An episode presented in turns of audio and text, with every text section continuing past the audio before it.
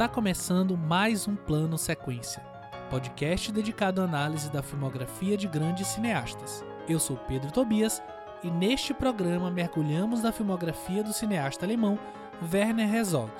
Nesta gravação, discutimos os seguintes filmes: A Guia e a Cólera dos Deuses, de 1972, Nosferatu, O Vampiro da Noite, de 1979, Fitzcarraldo, de 1982, Meu Melhor Inimigo, de 99 e Vício Frenético, de 2009.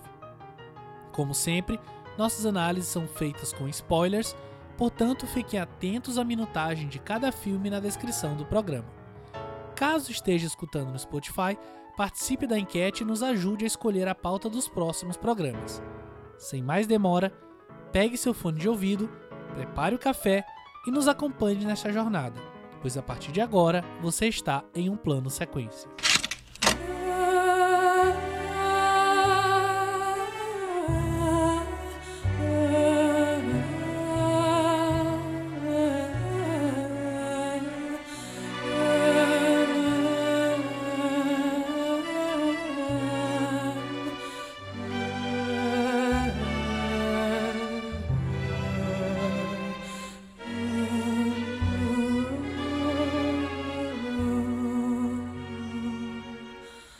Considerado um dos pioneiros do chamado Novo Cinema Alemão, Werner Herzog dirige, escreve, produz e atua desde os anos 1960.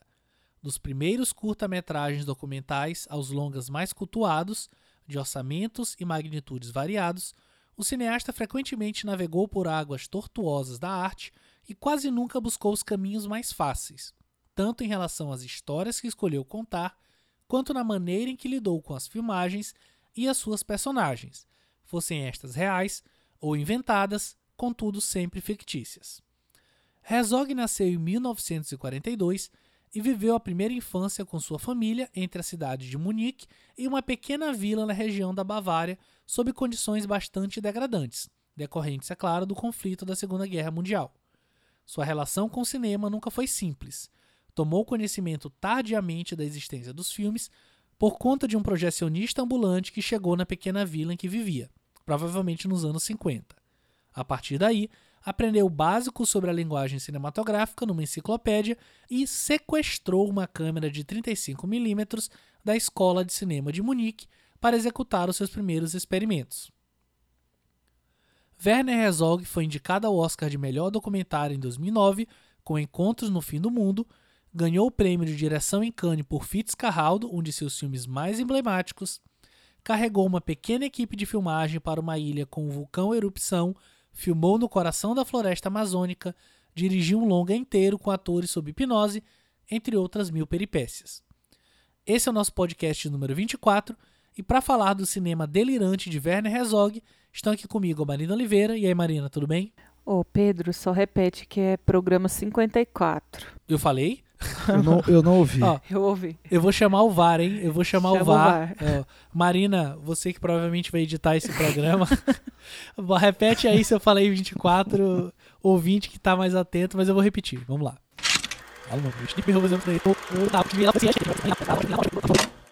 Esse é o nosso podcast número 24. Errou! Esse é o nosso podcast número 54 e para falar do cinema delirante de Werner Herzog estão comigo a Marina Oliveira. E aí, Marina? E aí, Pedro e Leandro? Uau, tô feliz, hein, de falar do cinema do Herzog, né? Esse programa deu um pouquinho de trabalho para sair, mas é isso. Se pro o Herzog diz, né, que para ele literatura é como estar em casa e o cinema é como viajar, né? Então, Tô pronta para viajar hoje. Nossa, estamos todos. Com a gente aqui também o Leandro Luiz. E aí, Leandro? Opa, vamos nessa, gente. Vamos viajar. Pauta escolhida aí pela, pela Marina. Trouxe o Herzog pra gente, pra gente aproveitar aqui, né? E conversar, porque tem muita história boa, assim. Herzog não, não economiza nas histórias. E acho que é o segundo diretor alemão que a gente fala aqui no, no plano sequência, né? O primeiro foi o Wim Wenders, se não me engano. Isso. E vamos nessa, né? Vamos falar com vocês, queridos. Bom estar tá aqui. Vamos lá, gente. E aí, para começar, vamos. A gente de repente pode começar discutindo esse adjetivo do cinema do Herzog. E aí, claro, não só traduzido nos filmes que a gente escolheu para debater hoje, mas de uma forma mais ampla, né? Eu sei que vocês viram bastante coisas é, dele fora da pauta também, já tinham ouvido outras coisas, outras tantas coisas, mas é, como que vocês acham que esse delírio se apresenta no cinema dele? Ah, para mim, eu acho que é através da investigação que ele tenta fazer nos temas e que acaba sempre entrando, entrando muito na psique humana, né? Porque, na verdade, os filmes dele, ele tem bastante filme é, muito realista, sabe? E ele traz esse toque de, de delírio, é, de, de, de extravagância, é, quando ele tenta entender a cabeça desses personagens, é, tanto em documentário é, quanto em ficção. E tem algumas obras dele que a gente nem consegue distinguir tão bem, né? Se está entre um documentário e um filme de ficção, né? Que até nessa forma de contar, na linguagem que ele usa, mistura muita realidade é, com interpretação e daí vem bastante dos delírios dele. Mas eu acho que, a, a princípio, até nesses primeiros filmes que a gente vai falar, tem um, um, quê de realismo muito forte, mas quando a gente entra na cabeça dos personagens é que vem a, a, grande loucura, né? A viagem do, do Herzog. Pode crer, né? Ele viaja nessa nessa vontade de contar histórias muito particulares e, e de um jeito que talvez pouca gente se arriscou a contar, né?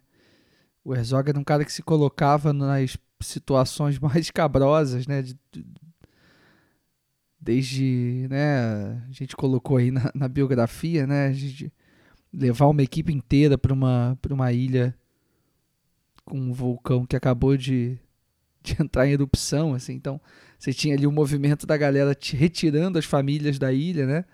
E o Herzog decide ir para a ilha, né? Então, é, numa situação iminente, assim, né? De perigo constante. E desde os temas que ele escolhe é, para os filmes dele, né? Filmar o Aguirre, por exemplo, né? É sobre esse esse madman, né? Esse cara louco que, que decide se embrenhar pela floresta amazônica em busca do Eldorado, assim.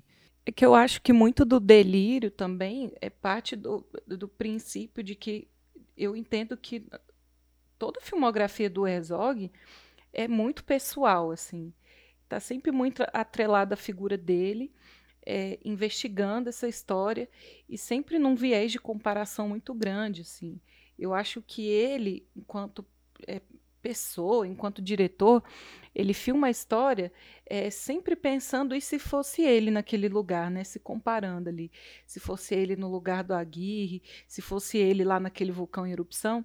E ele é muito destemido nesse sentido, né? Se precisa ir, ir lá para ter a sensação real e para participar do momento, ele vai. Então, acho que ele está sempre se colocando é, na posição dos protagonistas, sabe?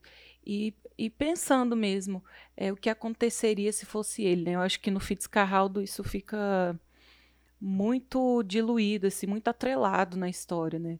Às vezes não dá para saber quem é ele e quem é o Fitzcarraldo ali. É, isso está falando das ficções, né? Mas em alguns casos de documentários, uhum. ele é isso, ele não está fazendo de, fato, de conta, vai. né? Essa coisa do é.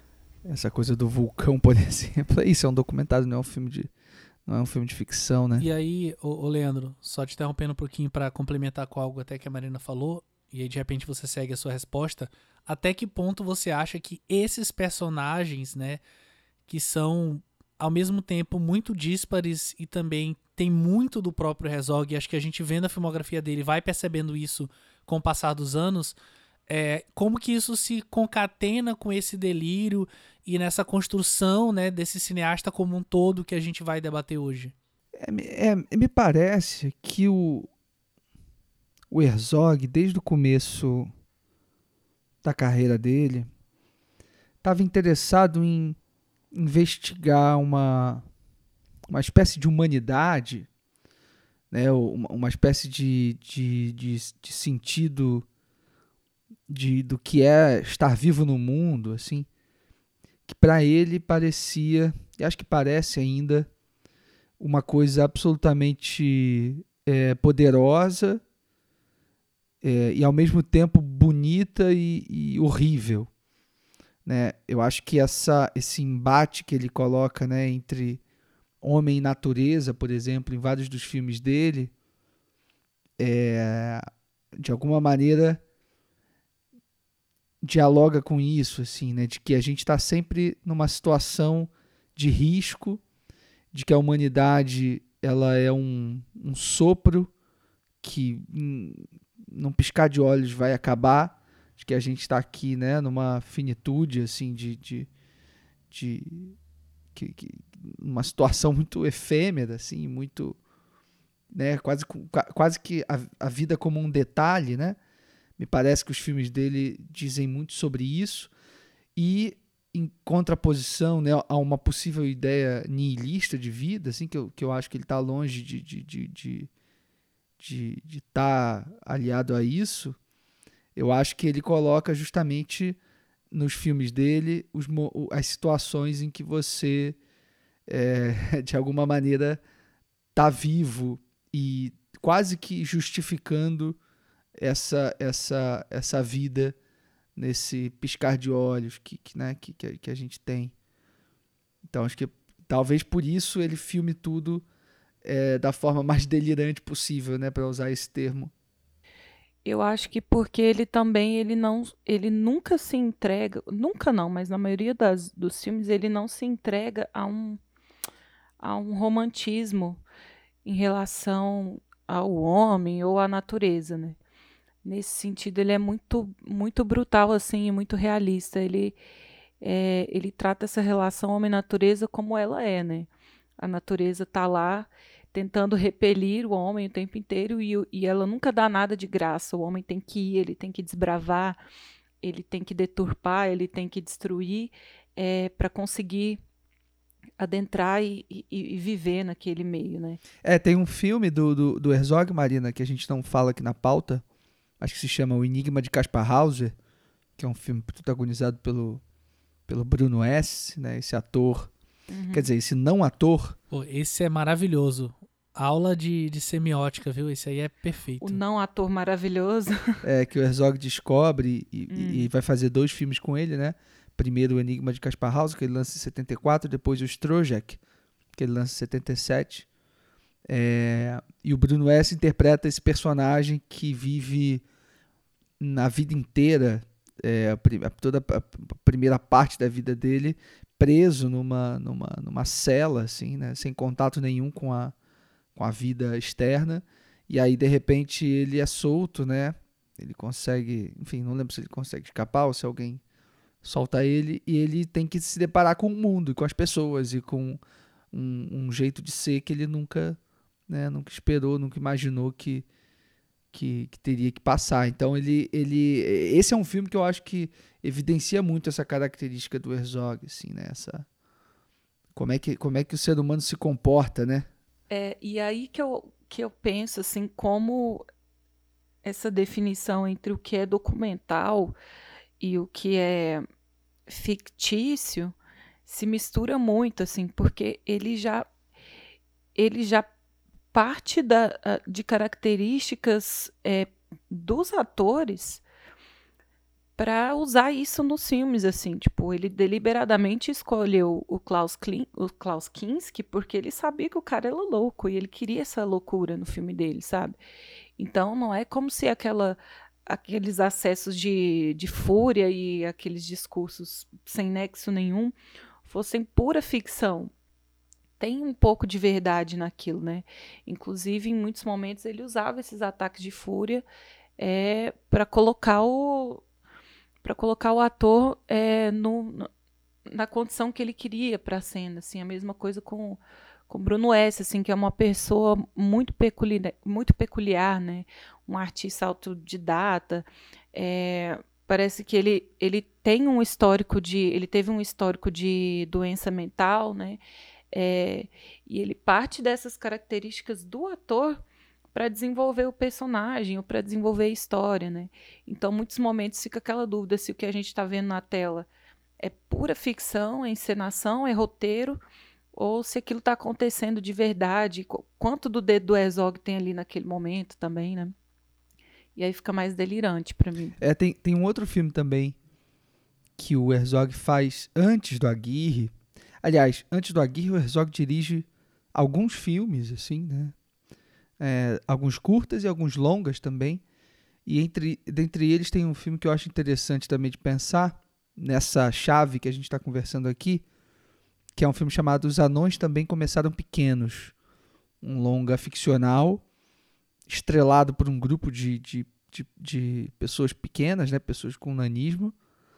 E ele cria toda uma ficção né, em cima de um de, em cima dessa, desse grupo de, de, de dessas pessoas que estão ali dentro de uma espécie de reformatório, né? Parece uma, uma um, um sistema ali que de alguma maneira isola esses personagens da sociedade e tem ele cria uma trama, uma quase uma, um fiapo de trama na verdade, é, que a gente vê um desses um desses uma, uma, um desse, dessas pessoas desse grupo sendo sendo colocada sendo sendo hostilizada assim pelos demais né? E aí ele cria uma situação completamente anárquica é, em cima disso e me parece também uma tentativa assim como no, no Enigma de Caspar Hauser de criar um microcosmo né para tentar estudar e, e, e e se aprofundar na ideia do comportamento humano. Esse é um filme que vale muito a pena ver, assim, tem cenas emblemáticas de, de da, na forma como Herzog filma essas pessoas, esses personagens, é bem é bem bacana e tem muito a ver com isso que a gente está é conversando. É uma coisa que a gente pode comentar assim é, da carreira do Herzog, né? É que pelo fato dele não ter essa ele não ter essa referência é, de cinema, né?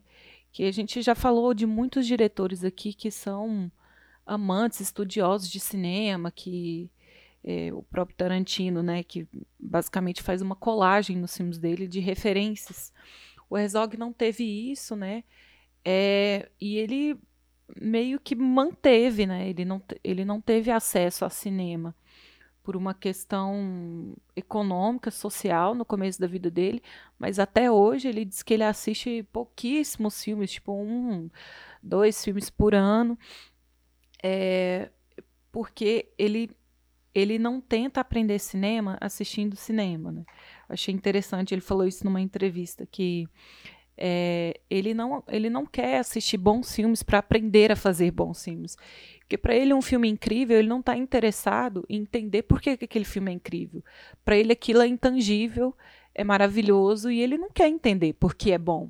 Mas ele fala que ele gosta de ver coisa ruim para saber o que é ruim. Então ele vê eh, TV trash, esses programas sensacionalistas, filmes que ele considera ruim, é para exatamente saber o que ele não quer abordar no cinema dele, né?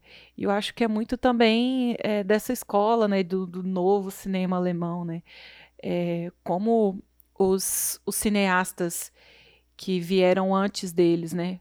Ou se juntaram ao partido é, do Terceiro Reich para fazer filme, filme propaganda, ou foram mortos, né? Então eles não tinham mesmo referências no próprio país, então eles tiveram que criar algo totalmente próprio. Ou saíram do país é, ou também. saíram, né? Mas não produziram tanto. Então, eles tiveram que criar cada um a sua própria linguagem e tem até o Wim Wenders, né, que a gente já falou que é contemporâneo do Herzog, assim. E são linguagens, são cinemas totalmente diferentes um do outro. Eu acho que o fato dele não assistir cinema e ser um diretor é um ponto muito interessante do porquê que o cinema dele é muito único também. Daqui a pouco a gente fala do Fassbinder e, e completa a trinca aí do, desses diretores mais famosos do novo cinema alemão. Com certeza.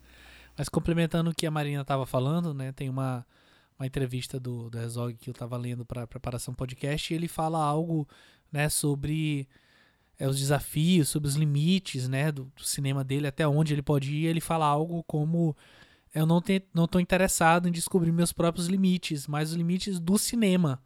como o cinema pode evoluir, como ele pode tocar mais fundo nas nossas almas, como que a gente pode transpor a poesia para o cinema.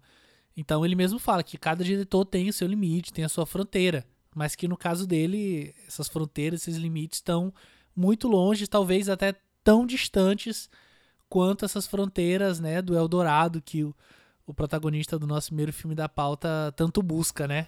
Que é o Aguirre. Uhum. Acho que a gente pode, inclusive, já falar sobre ele. Aguirre, A Cólera dos Deuses, de 1972.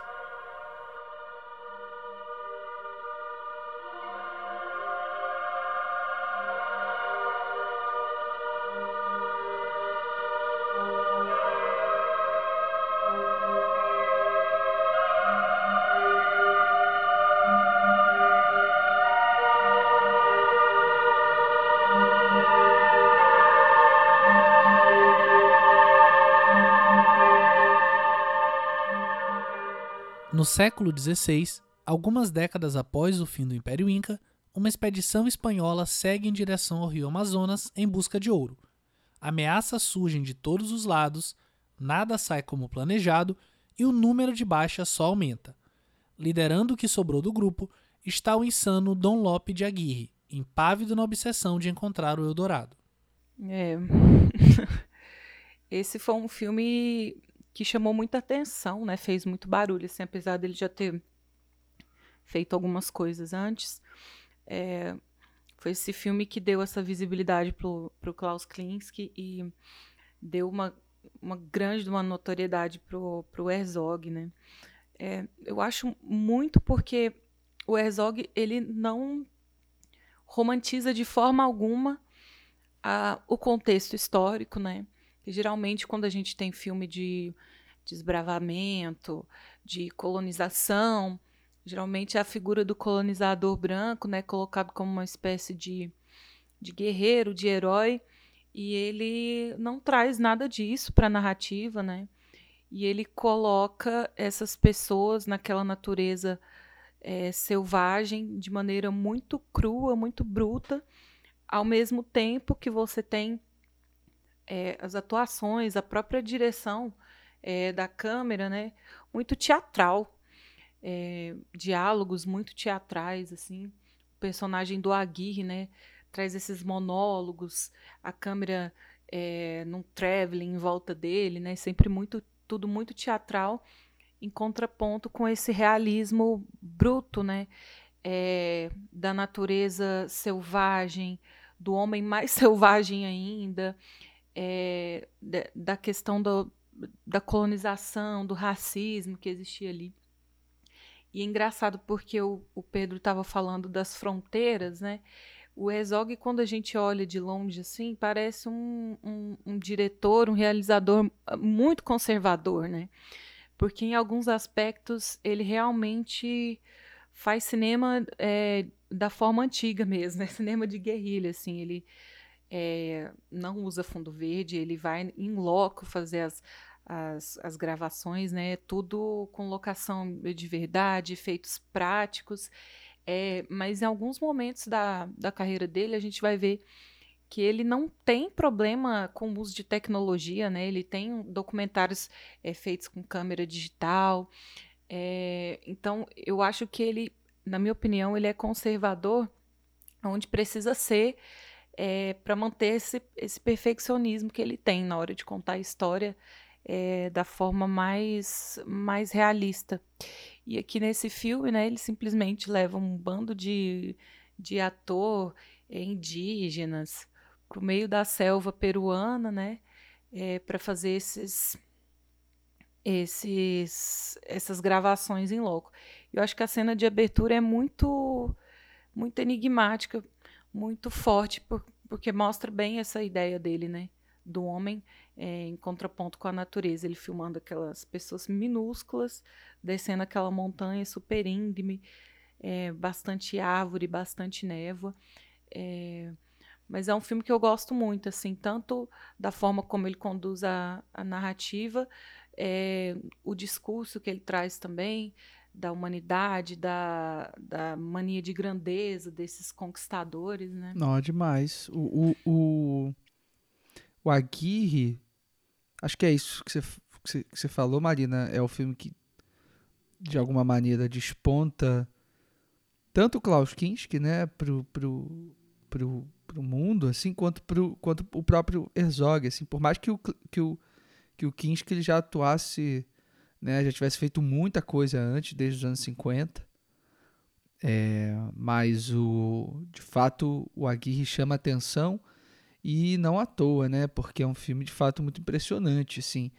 Eu queria também começar por essa cena, aliás, essa sequência toda inicial, que é filmada ali no, no, no alto da montanha, né? Ali no, no Peru, assim. Então você tem aquelas regiões ali, acho que regiões até mais altas que, que Machu Picchu mesmo, assim. Em que você, em que ele coloca a câmera, né? É, naquela, no meio daquela paisagem, você aos poucos, muito lentamente, vai descobrindo o que, que, que tem ali, né? Que, que tipo de paisagem é essa? quais as cores né, dessa, dessa montanha por trás dessa névoa. É, a gente começa a perceber algumas pessoas ao longe, né, bem pequenininhas, andando por aqueles caminhos tortuosos da montanha. E aí a gente vai começando, né, a câmera vai se movimentando, vai se mexendo e a gente vai descobrindo a real escala daquela coisa, né? Até que a gente percebe que são centenas de, de pessoas de figurantes, né, que o Herzog trouxe ali para um para aquela montanha. E é, eu acho uma sequência curiosa também, porque é uma sequência que não que não é protagonizada pelo protagonista do filme, né? E tem, enfim, todos, todo filme do, do Herzog a gente vai encontrar causos e situações é, curiosas, mas esse aqui já, já nessa sequência inicial já tem uma coisa curiosa, né? Que é o fato do, do, da, da, guerra né, entre o Herzog e o Klaus Kinski já começar aqui, assim, né, que o Kinski queria, porque queria ser né, o, o foco das atenções, afinal de contas ele havia sido contratado para ser a estrela do filme, e o Herzog decide filmar essa sequência inicial é, de uma maneira que ele né, se debruçasse sobre aqueles figurantes, sobre as pessoas, né, no sentido de situar o espectador naquele contexto ao invés de já revelar né, toda a ira desse protagonista. Assim. Então, acho engraçado essa opção assim do Herzog e acho curioso também como ele, como ele parte dessas imagens grandiosas para para para poder construir o seu filme aos poucos assim é quase esse filme ele, ele ao longo da, da história assim ele foi muito comparado com com com o filme do Coppola, né? É, de alguma maneira, Apocalipse Now de fato tem relações assim com a Guirre, assim, tanto no, né, no, no, sentido da empreitada em si, né, da, da dos personagens, quanto do, dos seus próprios diretores, assim. A diferença é que o Herzog filmou isso aqui com um orçamento mínimo, uma equipe mínima, e e o Coppola fez com né, muita grana, assim, por mais que ele tivesse que ter hipotecado a casa para filmar. É, então eu acho já uma sequência inicial muito emblemática, assim, também, como a Marina falou. Só queria descrever um pouco melhor, assim, para poder, para quem está ouvindo, de repente não assistiu, poder entender, assim, qual é a escala. Né, da... É um filme muito de é, descoberta, né?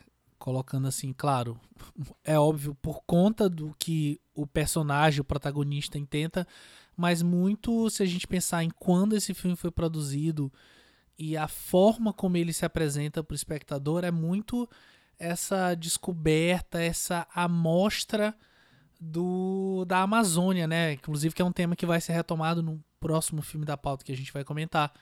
E aí eu quero citar um trechinho de um artigo do Albert Elduc que chama é, Werner Herzog, Rui Guerra, Formas da Estética da Fome que ele, enfim, discute um pouquinho, né? Fala sobre o Fitzcarraldo, fala sobre o Aguirre, ele fala que existiria uma espécie de dicotomia fundamental no cinema do Herzog. O constante diálogo entre a continuidade e a fragmentação, entre a dilatação exasperante e o detalhe singular, entre uma violência da passagem do tempo, da resistência e a violência do real.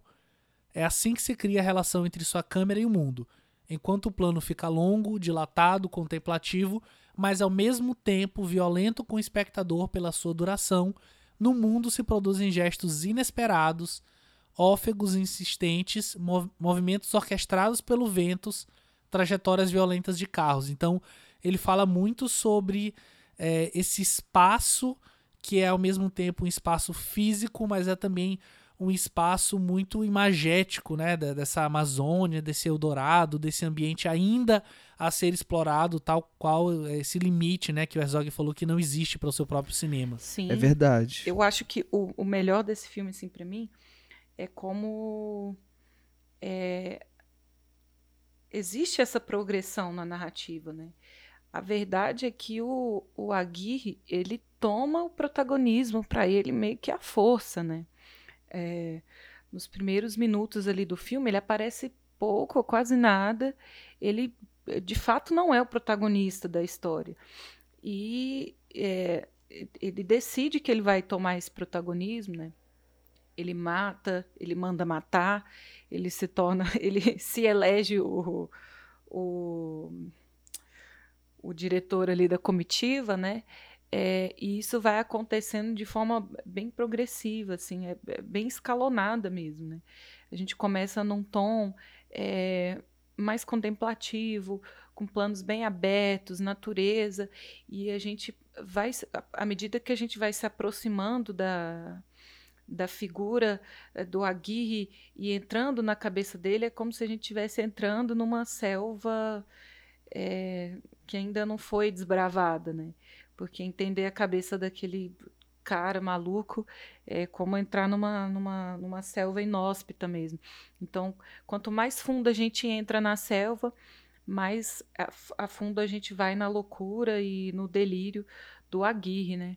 É, e eu acho interessante que o próprio o próprio Herzog fala que o que deu a ideia para o roteiro assim é que ele tava, ele se inspirou, inspirou o personagem do Agui é, num ativista do, do Zanzibar que chama John Okello, né?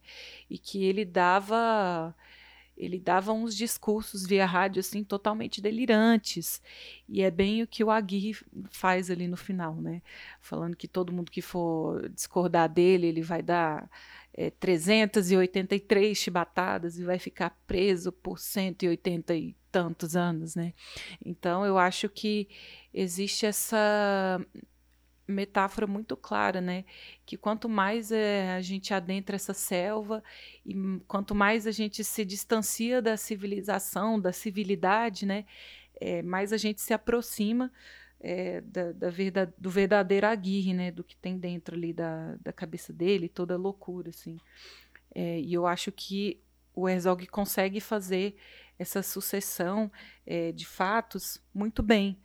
Né? Já, o personagem ele já é apresentado como um personagem estranho, diferente dos outros, é, mas conforme a coisa vai ficando mais perigosa, a gente vai vendo que o perigo, a maior parte do perigo parte do personagem dele mesmo. É isso, né? Me parece que o, o esse perigo da, da natureza vai ficando pequeno, né?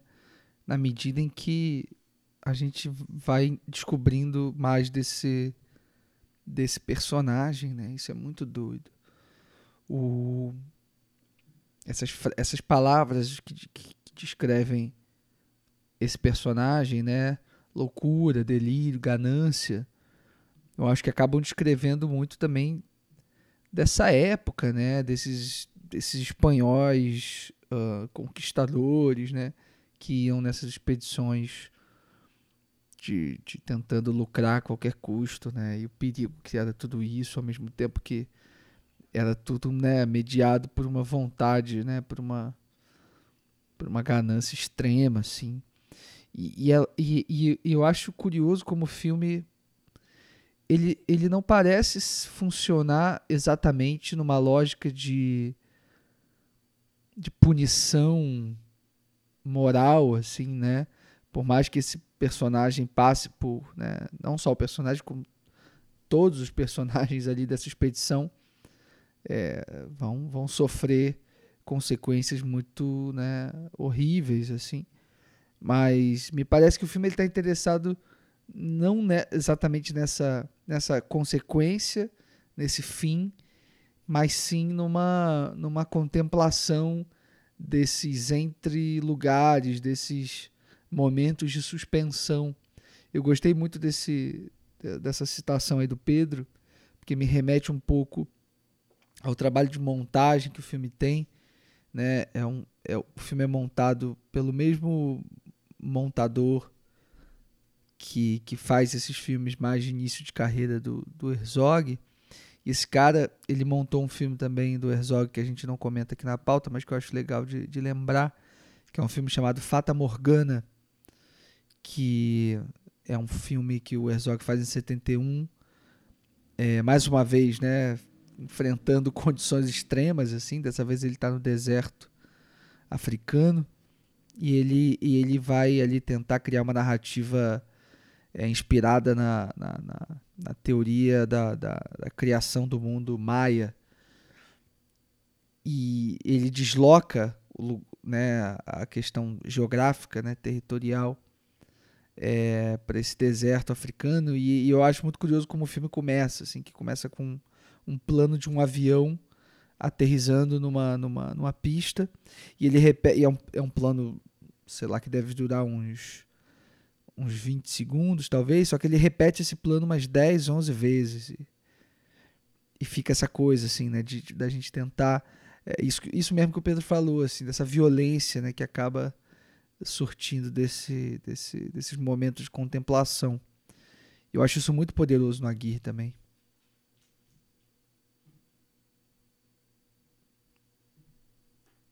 Aquele, aquela cena caminhando né, pra, pra, ao longo do filme, a gente vê o, o, os personagens né, adentrando na, na, mata e sofrendo de tudo que se pode imaginar, de fome, de, de animais e de, de, indígenas que atacam e tudo.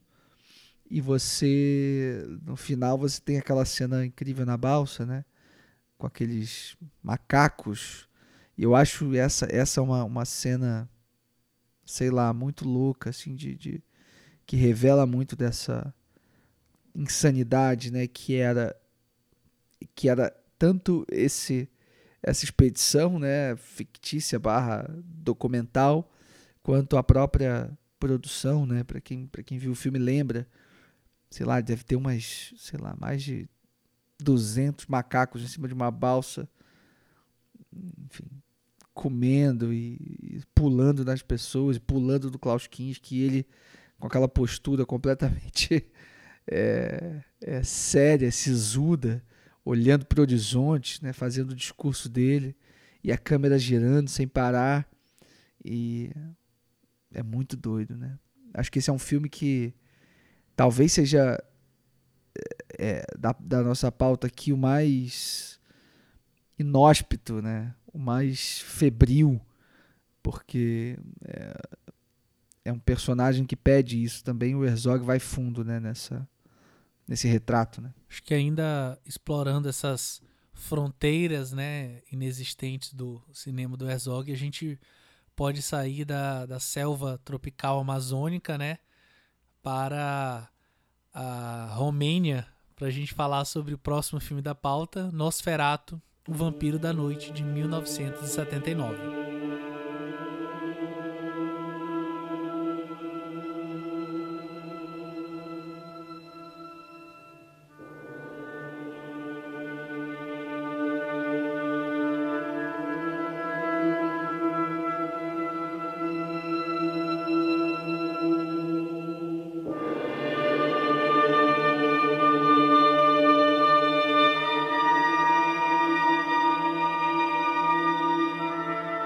Versão de Herzog para o clássico de Bram Stoker.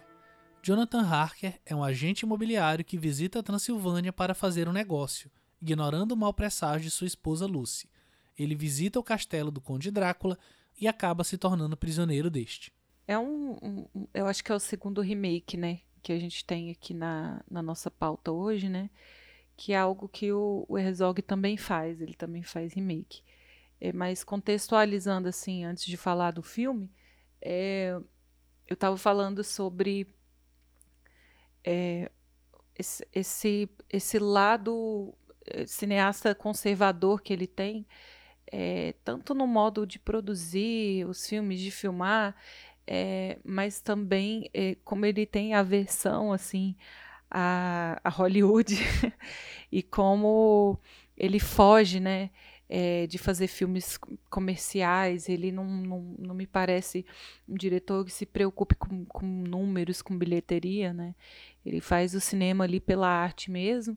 E ele, esse filme do, do Nosferatu tem duas versões, né? Tem uma versão em inglês e uma versão em alemã. Eu não, eu não me lembro agora se a versão em inglês foi dublada ou se eles filmaram em inglês também. É, mas ele, ele fez um acordo com a Warner Brothers para para fazer a distribuição do filme e ele morre de raiva porque a Warner é, vende como se eles tivessem feito a produção, tivessem produzido e eles não deram tipo nada assim de dinheiro para ele fazer o filme, né? É, foi tudo foi tudo ele que correu atrás assim para fazer acontecer e ele teve problemas posteriores, né? Assim como o primeiro Nosferatu, é, que é a versão que é uma versão do Drácula, né, do Conde Drácula, e a família do escritor não quis é, dar ou vender os direitos para produzir o filme, né? E a mesma família depois veio atrás do Herzog é, pela versão que ele fez do, do Nosferatu, né? Então ele, ele conta dessas coisas assim super revoltado, tanto com, com a Warner Bros. quanto com a família do autor, né? De querer é, ganhar dinheiro em cima do filme dele e tal. É, eu acho que esse tipo de coisa que torna ele ser um diretor muito fora desse circuito, né? É, americano de filme de Hollywood, ele prefere fazer a coisa dele ali mesmo. E eu acho a versão dele do Nosferatu muito boa, muito boa mesmo, assim. Ele, ele disse que não gosta do livro, né? Tanto que ele muda bastante coisa é, para o filme dele. E eu acho que o ponto mais interessante para mim é que ele enxerga essa figura do essa figura do vampiro de uma forma até meio carinhosa assim, porque ele transforma o vampiro que é um predador por natureza, né? Transforma essa figura numa figura é, melancólica, depressiva, é, e que está à procura de amor, assim, que é o sentimento mais nobre, né? E geralmente quando a gente fala de vampiro, é, é um ser frio, sem sentimento, né? Fora crepúsculo, mas eu acho que o, o, o trunfo assim dessa versão dele do Nosferatu é trazer a linguagem do terror dessa figura emblemática que é o vampiro, que é o Conde Drácula, mas é, com com toda essa humanidade que a gente não vê muito retratada em filme de monstro, né? O monstro que está procurando amor, que preferia é, morrer do que viver sem, sem ter o sentimento, né? Sem ter o amor. E eu acho que ele é, é transmite muito bem esse sentimento de melancolia, de solidão. É, e claro, com a atuação do Klaus, é, fica bem arrepiante assim a, a, figura do Nosferatu. É, aqui, aqui, eu acho que o Herzog opera duas mudanças bem fundamentais em relação ao enfim, não sei o livro, porque eu não li o, o, o, o romance do Bram Stoker, mas pelo menos em relação ao filme do Murnau, né, de o filme de 1922, né, estrelado pelo Max Schreck, que é, que é um marco assim, né, do cinema alemão, expressionismo alemão e tudo.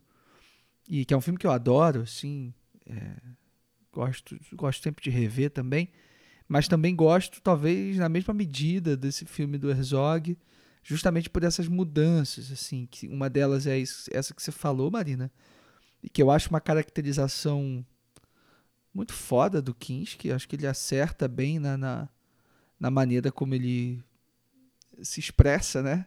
Porque é um filme muito expressivo, justamente, é, numa, ao, ao, mesmo tempo sendo diferente do filme de 22, mas fazendo referência de algum modo. E, e uma segunda mudança que eu acho ainda mais radical interessante para o filme é em relação à personagem feminina, né, em relação a Lucy, interpretada aqui pela Isabelle Adjani, que toma de alguma maneira para si o protagonismo da história, né? Olha que barato, a gente falou que no você falou, né, Marina, que no filme anterior, no, no Aguirre, o protagonista de alguma maneira toma para si esse, esse protagonismo, né? O personagem toma para si o protagonismo. E aqui a gente vê a mesma coisa acontecendo, né? A Lucy, ela começa como uma personagem muito muito rasa até, né? Tá ali simplesmente fazendo o papel, né, dessa esposa que é largada, deixada para trás por esse que teoricamente é o protagonista da história, né, o Jonathan Harker, interpretado pelo Bruno Gans. E na medida em que o filme avança e o, o, o Jonathan ele vai, viaja, encontra o Conde Drácula e volta, a gente vê cada vez mais a Lucy tomando as rédeas da história e se revoltando com aquilo, né? Então essa é uma mudança que eu acho muito central e muito importante para esse Nosferatu, né? O Jonathan, ele é um personagem sem perspectivas, e a Lucy, por outro lado, ela tem desejos, ela tem vontades, tem expectativas, né? Tem medo, ela se movimenta, né? No final das contas, ela luta por aquilo que ela acredita e toda a, a toda a resolução, né? Da, da dessa trama é, é, é movida é, pela Lucy. Eu acho essa mudança muito fundamental. Assim. Uma coisa que eu acho muito poética, assim, é interessante do discurso do filme como um todo, né? É como as pessoas abraçam a morte é, de bom grado, assim, porque existe muito essa relação de que é, pre, é, é preferível estar morto do que uma vida sem sem amor, né? Puro e simples assim. A figura do Nosferatu é bem esse arquétipo da solidão, é, da falta de sentimento, da falta de amor. É, então nada é suficiente, nada basta, né? E por onde ele passa, ele leva essa praga, essa peste. E tem uma cena ali no é mais para o final do filme, né? Que tem uma família fazendo um, um banquete, né? Eles já esperam a morte, então eles decidem esperar pela morte juntos celebrando, tomando um vinho, comendo, e tem esse sentimento pairando o filme, né? É, de que a vida não vale a pena se você não amar, se você não tiver pessoas do seu lado, né?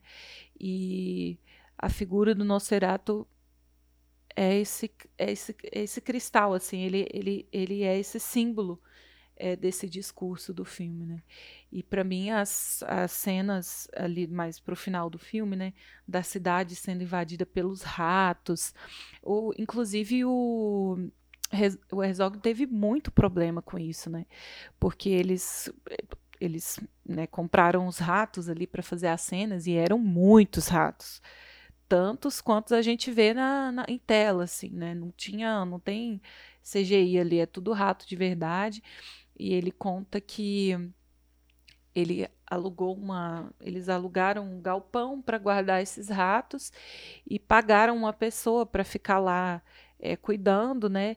E a pessoa que estava responsável por fazer o pagamento para esse para esse guardião ali do, do galpão dos ratos, não deu o dinheiro, não sei o que fizeram com o dinheiro, mas não pagaram ele, ele simplesmente é, deixou o galpão descuidado e os, e os ratos fugiram, né?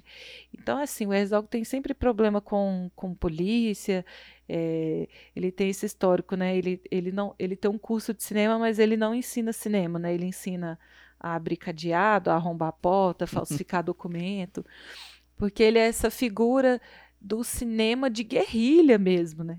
Ele não tá nem aí. Se ele precisar soltar 10 mil ratos numa cidade real para gravar, para ter a cena que ele quer, ele vai fazer, assim. Ele é bem consequente nesse sentido, né? É, mas eu acho que o, é, valeu a pena, porque o efeito é, que ele dá na cena, né? A cidade que ele escolheu para filmar o filme também é uma cidade muito, muito bonita, assim, medieval.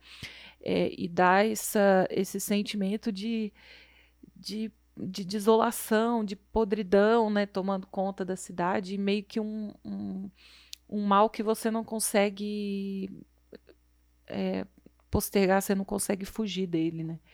E são imagens bonitas e, e aterrorizantes ao mesmo tempo. Tava gravando. Aliás, acho que é muito dessa atmosfera que você falou agora, ô Marina, tem muito a ver também com a, com a trilha sonora, né? Tem uma banda que trabalha com o Herzog nesse primeiro período da carreira dele, que é a Popol Vuh, Ah, né? essa banda alemã é, que fez o Aguirre, fez aqui no Esferato, é, que, que vai, fazer o Fitzcarraldo depois, que de alguma maneira contribui muito né, para a gente adentrar nessa atmosfera.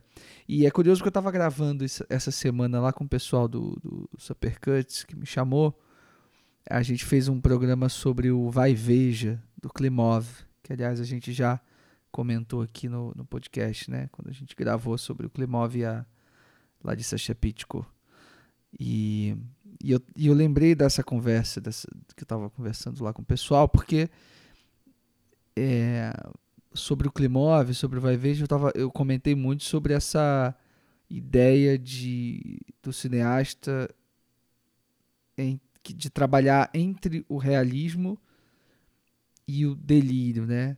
E a fantasia, é, ou entre um estado poético, né, das coisas. E eu acho que isso se aplica um pouco também ao Herzog, né? Principalmente nesses filmes de época que o Herzog que o Herzog faz, né? A gente está falando aqui de, de, de, de vários deles, né? Que, de três deles em sequência aqui.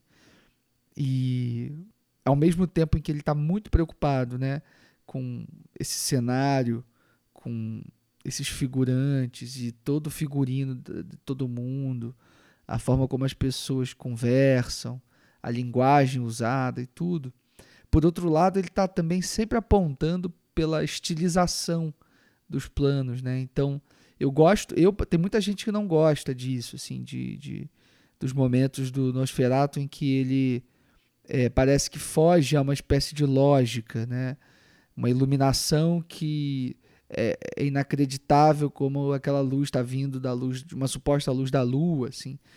É, eu, eu adoro assim todos esses momentos.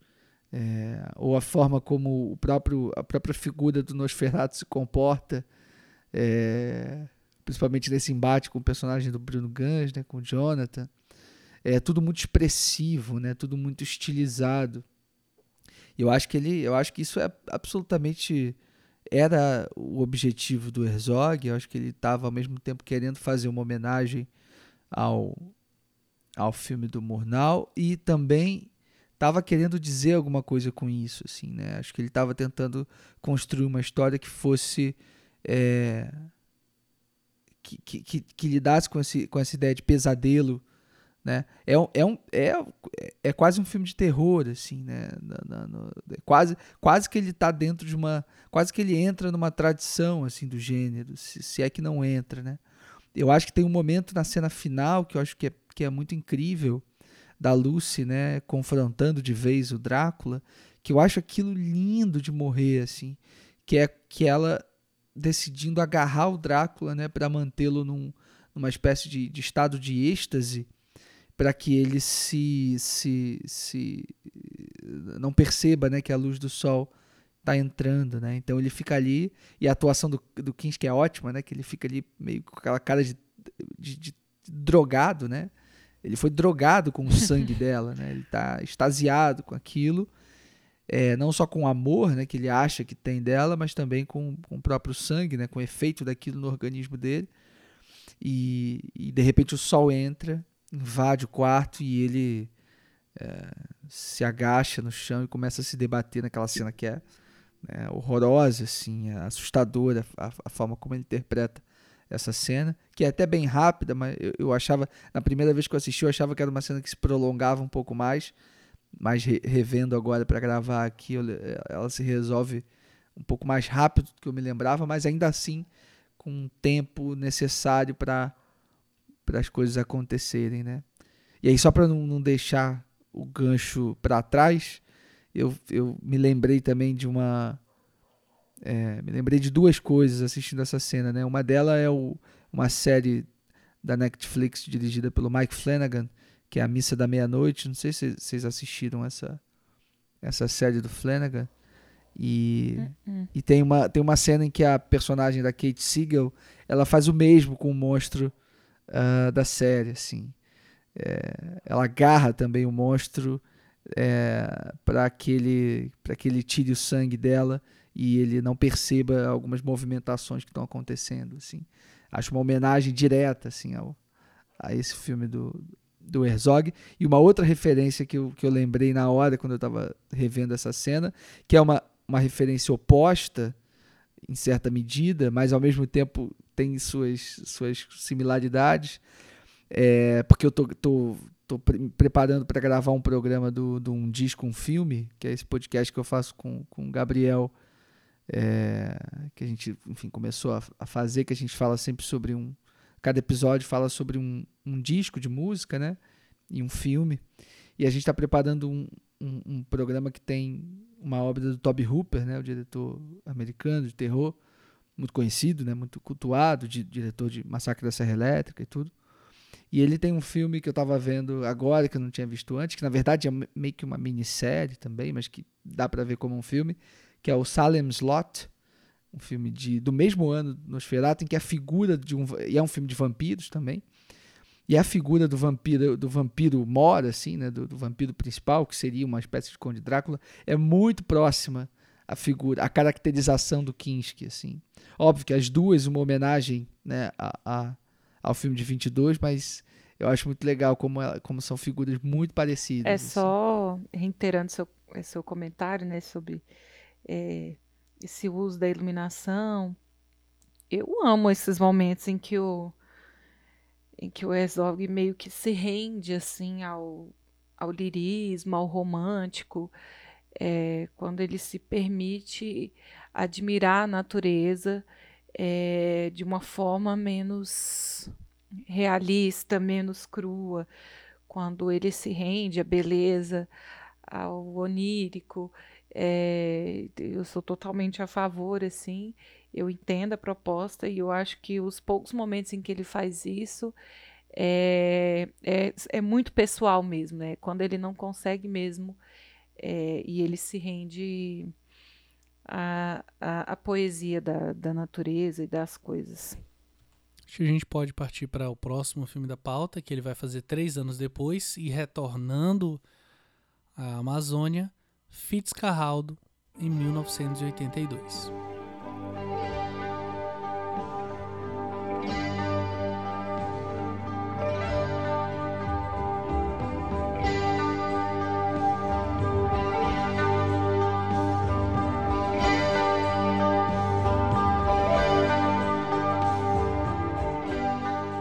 Início do século XX. Brian Sweeney Fitzgerald, mais conhecido como Fitzcarraldo, é um homem extremamente determinado que possui a louca ideia de construir uma casa de ópera no meio da floresta amazônica. Para conseguir o dinheiro necessário, ele decide explorar borracha. O problema é que, para transportar o produto, ele terá que atravessar uma montanha com seu barco. E aí eu quero aproveitar esse gancho dele estar tá fazendo aqui um filme novamente na Amazônia, uma década depois, e da gente tentar fazer uma espécie de, de link, de tentar enxergar o que mudou na forma como Herzog filmou é, o Aguirre em 72 e o Fitzcarraldo agora em 82. O que que desse ambiente, desse, desse bioma, desse universo tão próprio ele continuou se apropriando e o que que de repente ele fez de diferente agora nessa nova revisita, nessa nova visita, né? Engraçado, eu acho que o talvez a, a principal mudança que eu perceba, que eu percebo, não está exatamente na paisagem, mas sim no personagem. Né? Eu acho que no, no Aguirre ele estava filmando um, um, louco, ele estava filmando um, um, maníaco. Né? No Fitzcarraldo ele está filmando um ser um tanto quanto patético.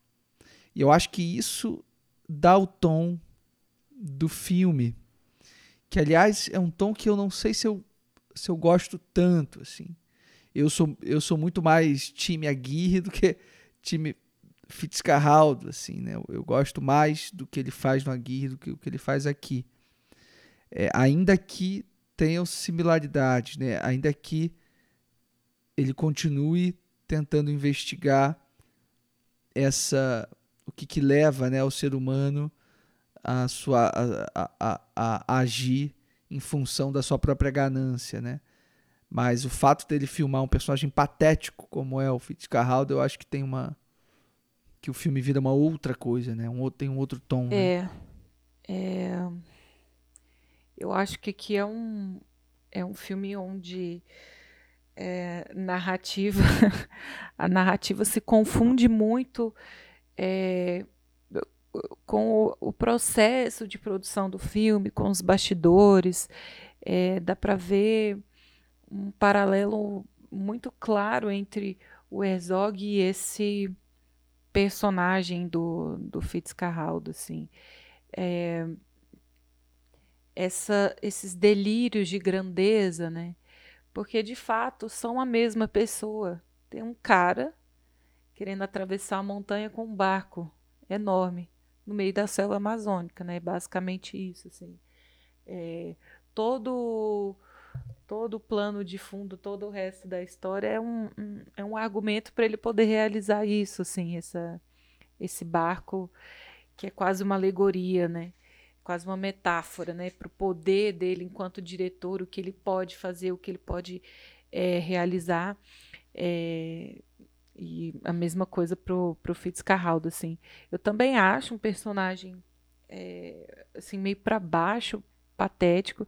Eu fico encantada com os momentos de atuação entre o Klaus Kinski e a Cláudia Cardinale. E a Cláudia Cardinale, assim, eu acho que são cenas muito bonitas, muito leves. E eu gosto que o filme traz no final uma mensagem até bem positiva, assim é, de que sonhar vale a pena, de que você pode é, sonhar, de, na verdade, delirar, que seus delírios eles podem se realizar de uma forma ou de outra no final. Mas eu acho que é um Nossa. filme que. Porque... Ah, você não, não acha? Sei se eu, eu você não, não acha. Pô, as custas, eu as acho. custas de quê, né? Assim, quer dizer, tudo bem, você ah, sonha, mas, mas, né, as custas de quê? É, mas eu acho que o personagem do Fitzcarraldo não, não faz muito essa medida de consequência, sabe? Não, então ele não faz, mas eu faço. É, ele não faz, é, ele não é. faz. É tão, é tão fofo ver ele tão, tão orgulhoso no final do, da ópera na selva, né?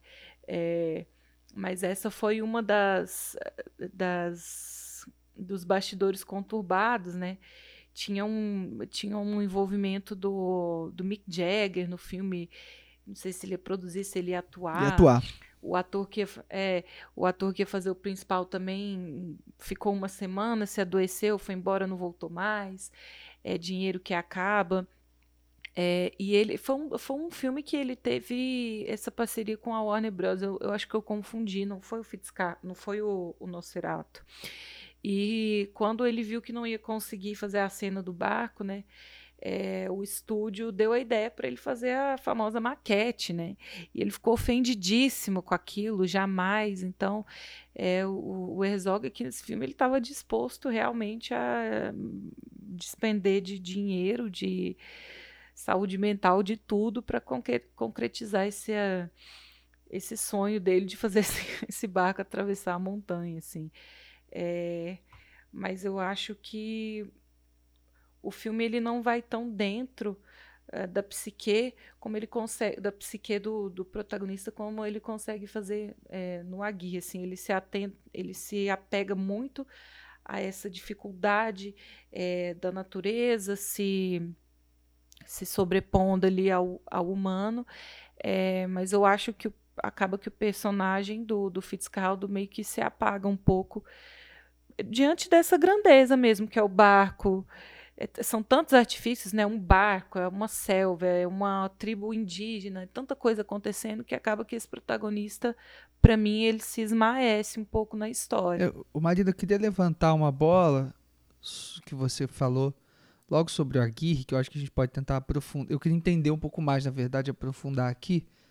Mas antes, só dando uma, uma a informação um pouco mais precisa, assim, que na verdade o, o Herzog ele começa a filmar o Fitzcarraldo com o Jason Robards, né, no lugar do, do, do Klaus Kinski. Ele não tinha pensado o Klaus Kinski para fazer esse filme, para fazer o Fitzcarraldo. É o Jason Roberts, né? Um, enfim, um ator americano e tudo. E o, e o Mick Jagger, né? Fazendo esse uma espécie de amigo, né? Um companheiro desse protagonista nessa jornada. E ele chega a filmar mais que uma semana até. Eu acho que ele filma bastante até com os dois. E o acaba que o Jason Roberts fica tem uma enfim, fica doente assim, começa a passar mal, tem desinteria, sei lá, qualquer coisa do tipo. E ele precisa se afastar para se afastar das filmagens, ele volta para os Estados Unidos, se eu não me engano. E o médico meio que não recomenda que ele continue a, a, produção. E aí o Herzog precisa. E aí o Mick Jagger também acaba que, em função de uma turnê dos Rolling Stones, ele também não pode voltar ao projeto. E aí o Herzog meio que tem que começar tudo de novo e refilmar tudo. Né? Então, um projeto que já era bizarramente complicado de ser feito, ele já começa com esse percalço, né?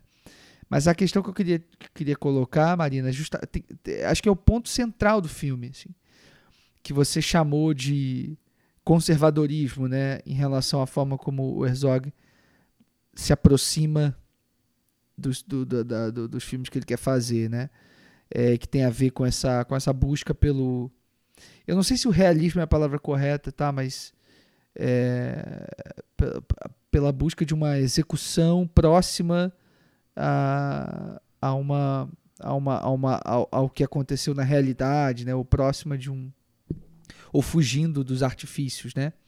O que eu acho muito contraditório, assim, é, na verdade, meio que em tudo que ele faz, eu acho que geralmente esse é um, um curto-circuito que, que, que, que, faz bem aos filmes do Herzog. É, em praticamente todos os filmes dele, eu acho que isso, isso acontece. Em vários deles, eu acho que isso, isso, isso cai bem as histórias que ele decide contar e a forma como ele decide contar. Mas aqui eu não, eu não tenho certeza assim, se esse, se esse curto-circuito cai tão bem, assim, porque ao mesmo tempo ele quer de fato levar esse navio pela montanha, né? E ele de fato não quer que isso seja feito por, por, por maquete. Ele quer de fato levar esse barco, esse esse troço pesado assim inteiro por, por, por cima da montanha. Mas ao mesmo tempo, se você for parar para lembrar da, da, dos relatos né, do que aconteceu de verdade, o cara lá que ele está se baseando nessa história, né, o Fitzcarraldo da vida real, ele de fato conseguiu levar, levar o, o, o barco montanha acima, mas ele o fez é, com o barco desmontado. Né? Ele leva o barco é, em pedaços pela montanha. E aí sim ele consegue chegar do outro lado, no, no, rio, na parte do rio que ele quer chegar. E o Herzog meio que ignora isso e ele decide fazer. É isso, ele decide por ele que ele. Não. É inter... E de fato, cinematograficamente. Purista, né? Não, não. cinematograficamente é muito mais impactante você ver um barco inteiro sendo arrastado. A ideia, né, ela claro. parece funcionar só se o barco tiver inteiro, né? Se você conta para alguém que você, ah não, pô, eu, eu levei aqui esse barco por cima dessa montanha, é, a pessoa vai imaginar o barco inteiro, né? Nunca vai imaginar desmontado. Então, acho legal. Uhum. Aí, ao mesmo tempo, é, quando você assiste o documentário Burden of Dreams, né, documentário dirigido pelo LeBlanc, é, sobre a produção do filme, você vê que o Herzog ele usou é, várias coisas, assim, vários truques, né, para conseguir fazer isso. Assim, ele tinha tratores que ele trouxe, sei lá, claro. de algum lugar da Europa. Dinamite. Dinamites, uma equipe inteira ali tentando fazer, levando aquilo para cima.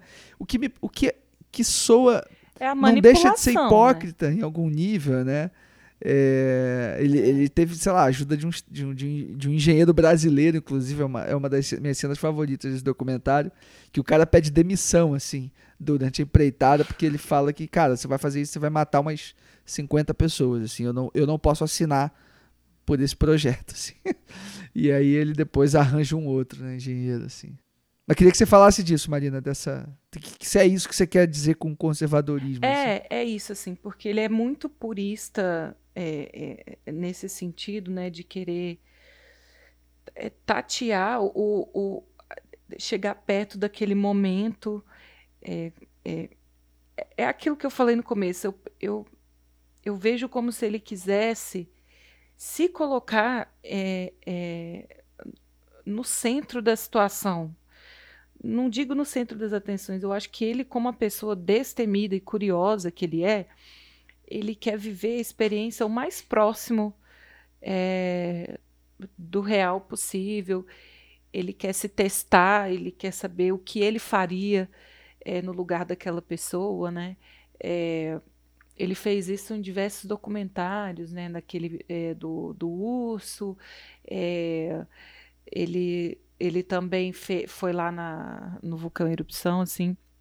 Mas eu acho que ele, você vê em várias entrevistas dele, que ele admite que é tudo uma grande manipulação, né? É, eu acho que essa hipocrisia faz parte se você quer manipular. manipular a história, a maneira como as pessoas enxergam, é, a maneira como aquilo vai ser contado. É, eu acho que nesse caso, todo, todo o contexto, todos os arredores do filme, eu acho que acabam ofuscando é, o estudo do personagem mesmo. Nesse caso aqui, eu acho que a, o filme acaba ficando um pouco pedante para mim naquela, naquela parte do meio, né? Que eles estão ali tentando resolver a coisa toda do, do barco. E aí, quando a gente vê os bastidores do filme, né? A gente vê a, como o personagem do Fitzcarraldo fica até pequeno perto de tudo que o Klaus Kinski causou. É, que a, o, o, o Herzog até poderia ter filmado e usado é, as cenas, né? Porque ele ele fez um escarcel, teve muito drama. E eu acho que essa dramaticidade, essa intensidade do personagem falta no filme. O drama fica todo envolto ali na questão é, do barco enfrentando essa natureza selvagem. E eu acho que falta pro, pro Fitzcarraldo. Ele fica pequeno, perto uhum. de, de toda essa esses delírios de grandeza.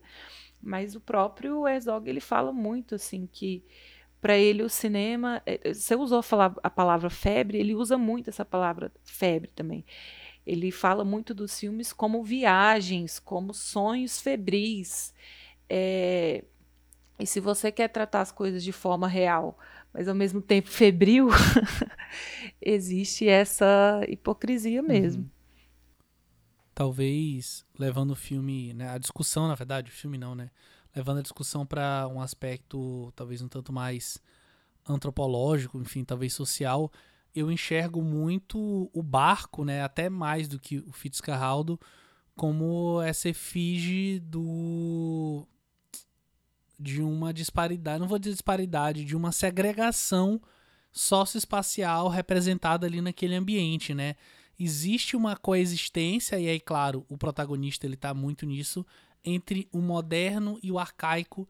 E enquanto eu vi o filme, enquanto eu pensava sobre o filme, na verdade, isso me levou muito à, à lei do desenvolvimento desigual é, do Trotsky, né? Que ele fala muito sobre esse, né, ele fala desigual e combinado, no caso, né, o desigual seria do Lenin. E ele uhum. fala muito sobre essa assimilação desses elementos modernos, né, ou seja, esse elemento como o barco, como a vitrola, enfim, como aquilo que é inserido pelo Fitzcarraldo naquela comunidade, vamos dizer assim, naquele universo, e as condições materiais e culturais arcaicas, e aí sem nenhum julgamento de valor específico, daquele ambiente fazendo essa adaptação daquele material. Então, essa adaptação que seria, por exemplo, como o Leandro comentou, ah, vamos desmontar o barco e vamos montar aqui do outro lado e aí é tudo mais simples, seria na verdade uma falta de adaptação. Não, nós vamos levar o barco tal qual ele é e não haverá essa adaptação. Então esse espaço ele serve como esse ambiente de impossibilidade e não como esse ambiente que vai de fato tentar de alguma forma é, mesclar esses elementos e fazer com que isso exista no mesmo espaço, no mesmo. Né, e aqui, obviamente, não espaço físico, no mesmo local, no mesmo conceito, né? Não, é, pô, pode crer. Eu, isso, isso eu acho interessante mesmo, assim, como é que ele usa esses objetos para falar dessa, dessa, dessas diferenças e, e eu acho que geralmente ele olha pro, pro moderno como se fosse o, o arcaico, talvez. Assim, eu acho que ele faz uma inversão de valores na forma como ele lê esses personagens e como ele lê esses objetos, né? É, em, em, alguns momentos, assim. Eu, eu particularmente adoro todas as cenas em que o Kinski está interagindo com a vitrola, né? Com aquele gramofone, sei lá, que ele tá que ele carrega, assim, gosto do início lá na, na no teatro né, lá do Teatro do Amazonas lá em Manaus, né, em que ele tá em que ele em que ele tá ali assistindo a a ópera, né? E é quando ele tem a, não sei se é quando ele tem a ideia ou pelo menos quando a gente fica sabendo, né, dessa ideia dele de levar a ópera para para o meio da Amazônia. E... e todos os atores brasileiros, né, que participam ali no Ah, começo. não, isso, isso é uma, um troço à parte que a gente tem que comentar mesmo, assim. É, a gente tem a participação né, nessa cena inicial do Milton Nascimento, né, fazendo esse recepcionista dessa ópera hall, desse teatro, né? É, e ele tem uma, uma, uma fala muito bonita, né, que o sonho dele é estar tá lá dentro também. Uhum. Tipo, como antigamente a posição desse homem negro que tem o sonho de ser artista nunca seria dentro do, do teatro, né? Então faz uma. É, é meio poético assim, esse personagem impedido de, de transitar nesses lugares, ser, lo, ser logo Milton Nascimento. É, não, né? é, acho um casting perfeito, assim, por mais que imagino que grande parte da, do público do filme não faça a mínima ideia, né? De que aquele, aquele ator que está uhum. fazendo aquela pontinha ali seja o grande Milton Nascimento.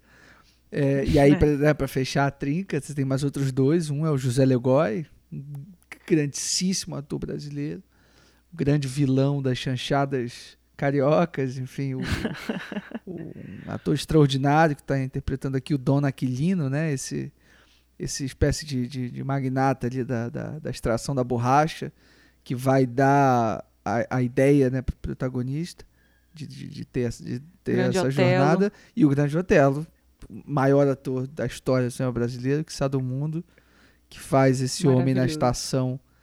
É, ele não tem nem nome o personagem, mas eu acho a participação dele é, incrível. É a minha cena favorita do filme, Nossa, disparado. um alívio assim. cômico, assim. Eu acho, então... é um, ao mesmo tempo funciona como um alívio cômico, mas ao mesmo tempo é muito triste também, né? Porque você vê é. o Grande Otelo com a, tá interpretando ali o personagem com, com a família e ele tá ali largado naquele fim de Uma mundo. Uma estação que nunca vai existir. Esperando né? o retorno do Fitzcarraldo para continuar a, a, construção da estação. E o Fitzcarraldo nunca voltou. E quando volta, é para roubar. É para ir embora. É, roubar não que é dele, mas enfim, para destruir todo o sonho, né? Toda a esperança. É.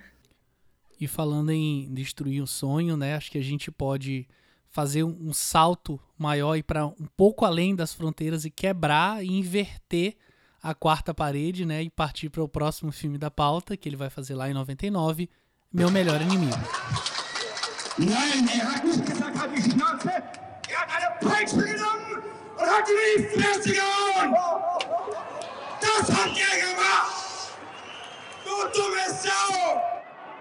Und wenn auch nur ein einziger übrig bleibt, der das hören will, dann muss er so lange warten, a lendária e tempestuosa relação entre Werner Herzog e Klaus Kinski. Um relacionamento de amor e ódio entre um diretor e um ator e sua convivência durante anos de trabalho. Uma parceria além do cinema, a profunda confiança na relação dos dois amigos que contribuíram para marcos na história do cinema e os conflitos entre ataques de fúria e as filmagens. Eu tenho uma certa dificuldade para falar desse filme, porque eu acho que ele é muito pautado na relação do, do Herzog e do Kinski em cima justamente do Aguirre e do Fitzcarraldo, né? Foram esses outros dois filmes que a gente falou. É, talvez o que mais me chame a atenção em relação ao, ao meu melhor inimigo, que é um título ótimo, é, para um documentário sobre esses dois, essas duas figuras incríveis e únicas né, na história do cinema, é que em determinado momento do, do, do, filme, né, o Herzog ele comenta que o Kinski no final da vida dele estava escrevendo uma biografia e o Herzog né, confessa que ele ajudou o Kinski a forjar algumas mentiras ou exageros sobre, sobre ele próprio, né, na biografia. O Herzog ele diz que obviamente a relação dele com Kinski foi conturbada a vida inteira e que depois que eles fazem um filme chamado Cobra Verde, ele ele para de falar com Kinski. O Kinski, enfim, acabou com, com a raça dele naquele filme, foi absolutamente impossível de trabalhar e o Kinski passou a ficar mais ainda mais violento. E o Herzog e eles acabam rompendo e, eles não, ou seja, eles não ficam amigos depois de, de, de, de gravarem juntos esse, esse, esse, conjunto de filmes ali entre né, os, an os anos 70 e 80. E aí ele diz que, que o único momento em que ele em que ele volta a falar com o Kinski é nesse momento que o Kinski está tá escrevendo essa biografia e ele começa a descrever o Herzog, né, xingar ele todos os, os nomes, os piores nomes possíveis, e, o, e ele convida o Herzog a contribuir, né? Eu acho isso incrível. Então me interessa mais olhar para esse documentário é, dessa forma, né? Da mesma maneira como Herzog olha para a biografia do Kinski, né? Uma, uma biografia de invenção e eu gosto de olhar para esse documentário também como um documentário de invenção. Por mais que, né, de invenção e exageros e tal, por mais que a gente saiba e tenha plena convicção de que de que foi uma relação absolutamente bizarra e, e tensa, assim. É, mas eu não sei o que, vocês acham do filme. Eu fico um pouco, eu tenho um pouco de dificuldade de analisar o filme como um filme independente, porque ele me parece estar muito associado a, a, a essas duas produções principais, Aguirre e Fitzcarraldo. E eu, eu, por mais que eu ache que, que, é, que é um documentário que escapa de uma ideia de making off, eu, eu não considero ele exatamente um making off, acho que ele consegue ir um pouco além, mas ainda assim ele está muito impregnado né, desse, desse, dessa, dessa experiência desses outros filmes. Então, queria saber o que, que vocês têm assim, vocês conseguiram tirar desse doc, né? É, eu, eu vi uma entrevista recente dele, ele vai lançar, não sei se já lançou, mas ele tá para lançar um livro de memórias.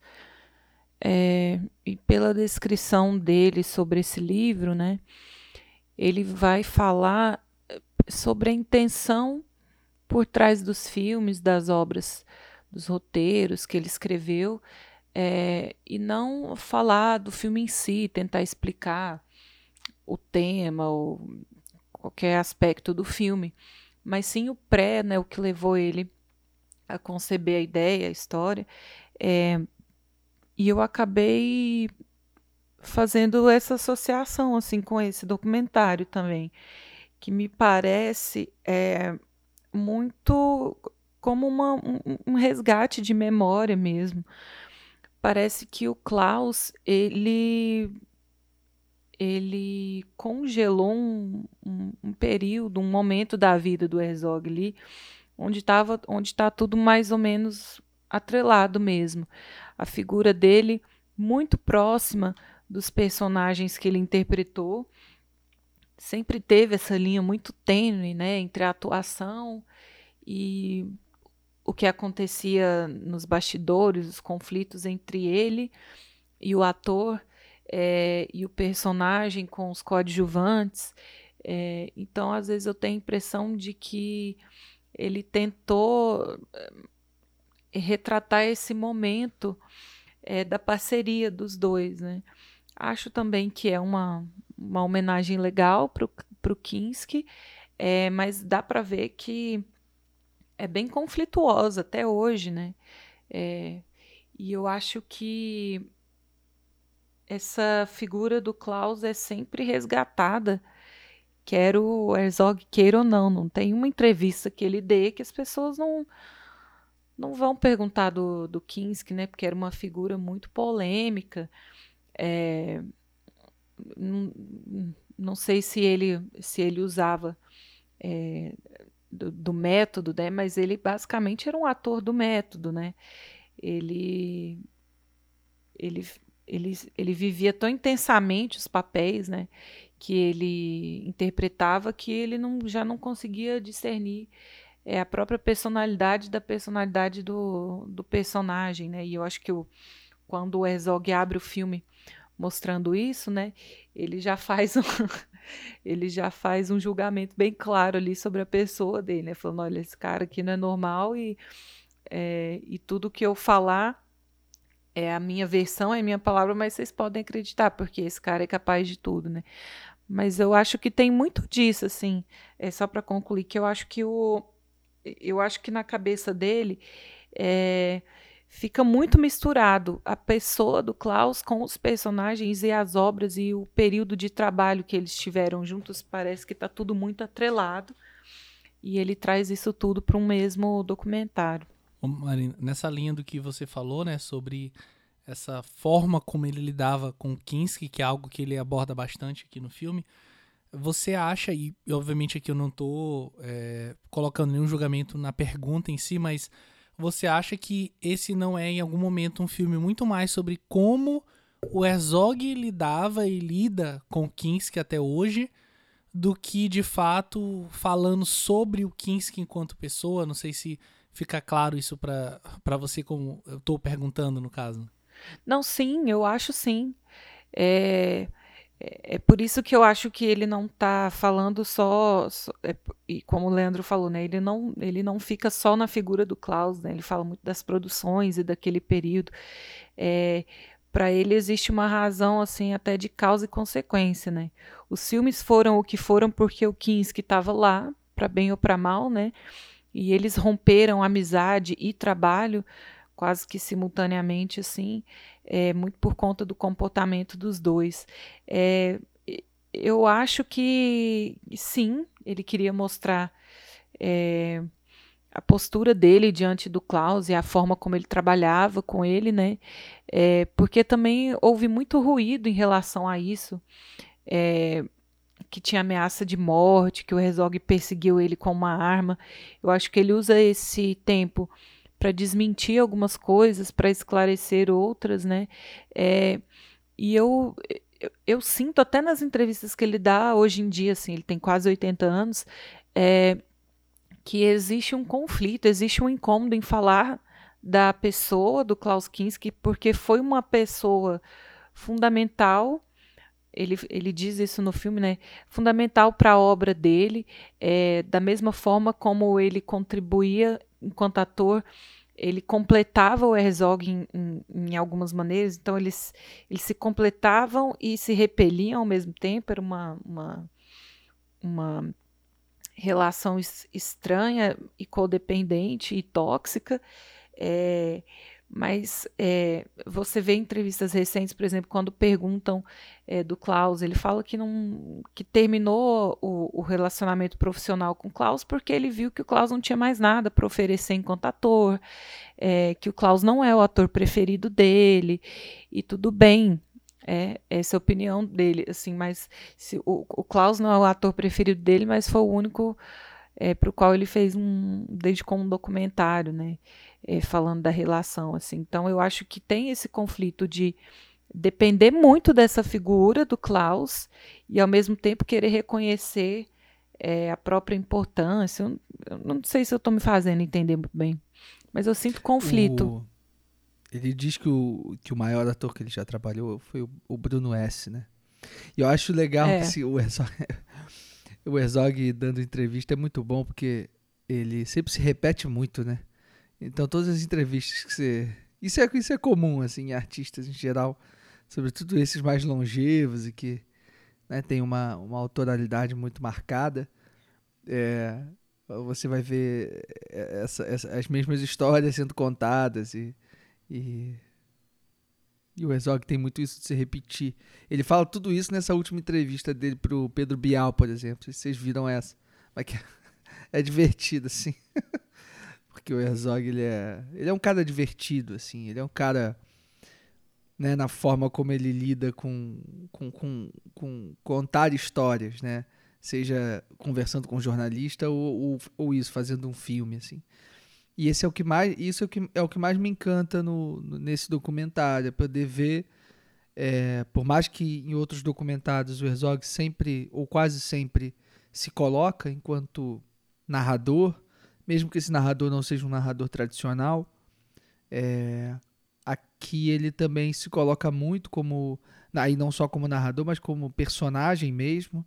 O filme abre com uma cena que eu acho a melhor cena do documentário, que é ele visitando a casa que ele morou na infância com os pais e, e, e a casa que ao lado morava o, o, apartamento, ao lado que morava com, com o Klaus Kinski. Não, né? O filme abre com a cena do Kinski naquele personagem de Jesus. Verdade, dele, verdade. Totalmente surtado. De, é. Logo depois, depois tem, tem essa, a cena do. É, verdade.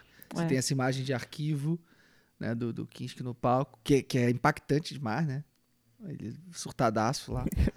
é, mas a, a é, é, me corrigindo então, obrigado Marina, a segunda cena do filme é essa do apartamento, que é a, a primeira cena filmada mesmo para o Doc, né?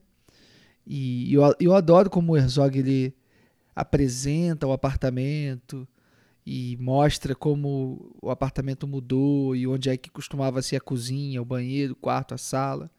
E começa a contar essas histórias do Kinski é, já se mostrando uma pessoa muito excêntrica e peculiar. Uh, e, e, esses, todos, esses momentos do filme me, me, me, me, me causam uma coisa boa, assim, porque revelam o quanto o quão bom contador de história é o Herzog. É, eu acho que na carreira dele, é, ele tem ele tem alguns, a maioria dos documentários, assim, pelo menos os que eu tive contato, é, são ele foca numa coisa assim de incomodar a audiência, sabe? Ele coloca a audiência à, prova, ele fica testando a nossa paciência é, o tempo todo, né?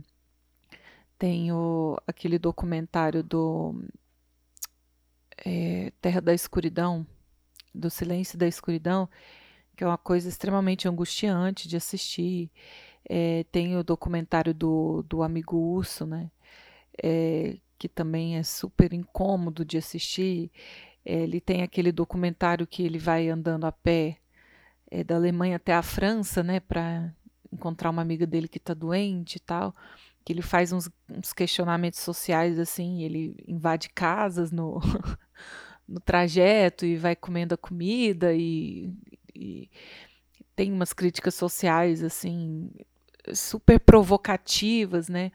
E eu acho que aqui nesse documentário ele não é, é tão provocativo assim. Ele traz, ele relata a história do relacionamento dele com o Kinski da forma como ele enxerga, assim, ele teve muito tempo para para digerir a história dos dois, então me parece que ele tem já uma opinião bem formada. É, então eu acho que esse documentário é mais um como um livro de memórias mesmo, assim. Eu não sinto tanto é, a provocação, é, o, o incômodo que ele traz para os outros documentários dele. E aí, para completar né, as nossas quebras de limites, de fronteiras, de barreiras, a gente vai fazer mais um salto de 10 anos. E aí, dessa vez, não bastasse ter feito um filme que, na verdade, fala sobre o que está por trás do filme, né, que é meu melhor inimigo. Ele faz agora um filme que nem seria seu, né? Então ele resgata, vamos dizer assim, né, um projeto que não seria seu, e dirige em 2009 Vício Frenético.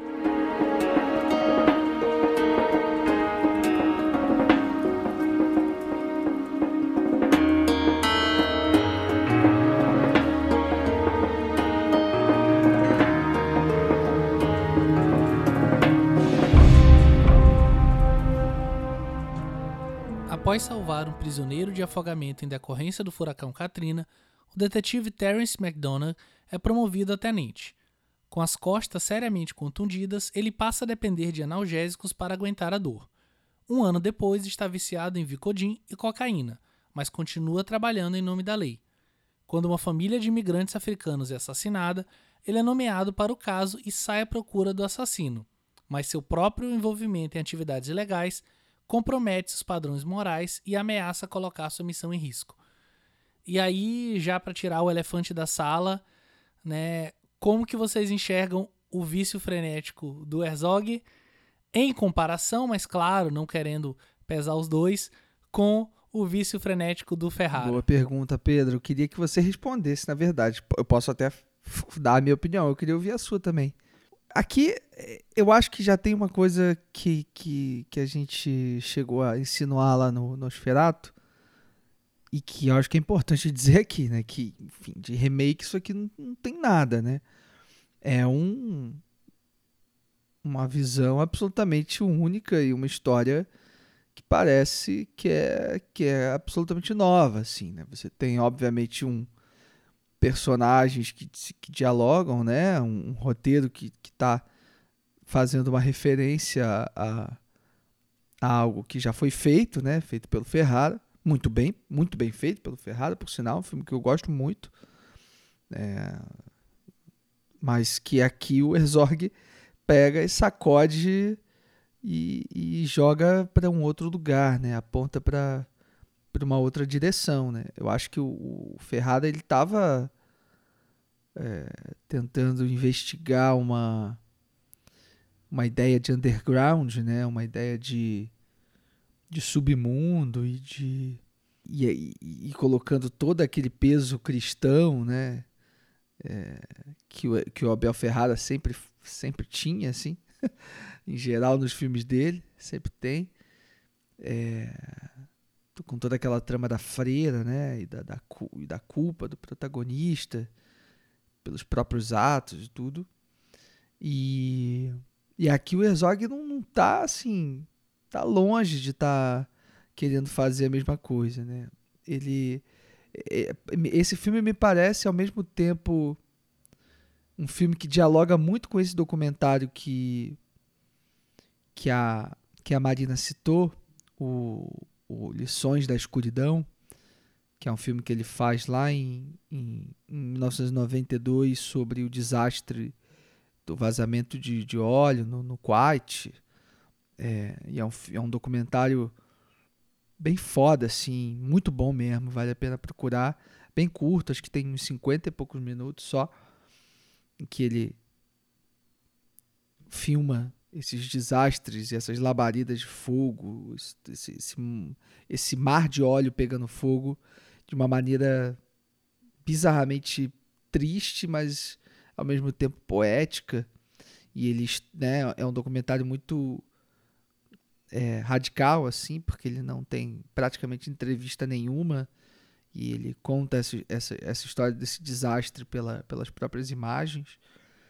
E aqui no, no, no Bad Lieutenant, ele de alguma maneira está lidando com desastre ambiental também, né? Está falando do, do, do, furacão Katrina e da devastação que aquela região sofreu.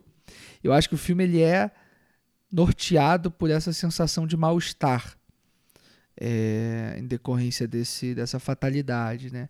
Eu acho que a importância da cidade para o filme é, é muito gritante para o Herzog. Assim. Não sei se vocês vão lembrar, mas tem um plano que eu acho um plano central para o filme, em que ele tá, em que, que o Herzog filma uma paisagem de prédios e ele fica um, um, uns bons segundos filmando isso. Ele faz uma panorâmica, né? Acho que ele filma da esquerda para a direita, revelando essa paisagem, uma, uma, um céu cinza e uma, uma, uma paisagem triste mesmo, sabe?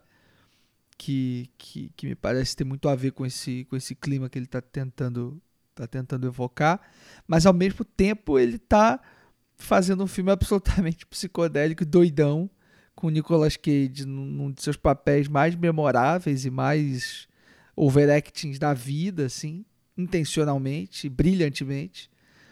É, e, e, e, e, o que me, me, espanta é que o roteirista, fui procurar aqui, se chama William M. Finkelstein.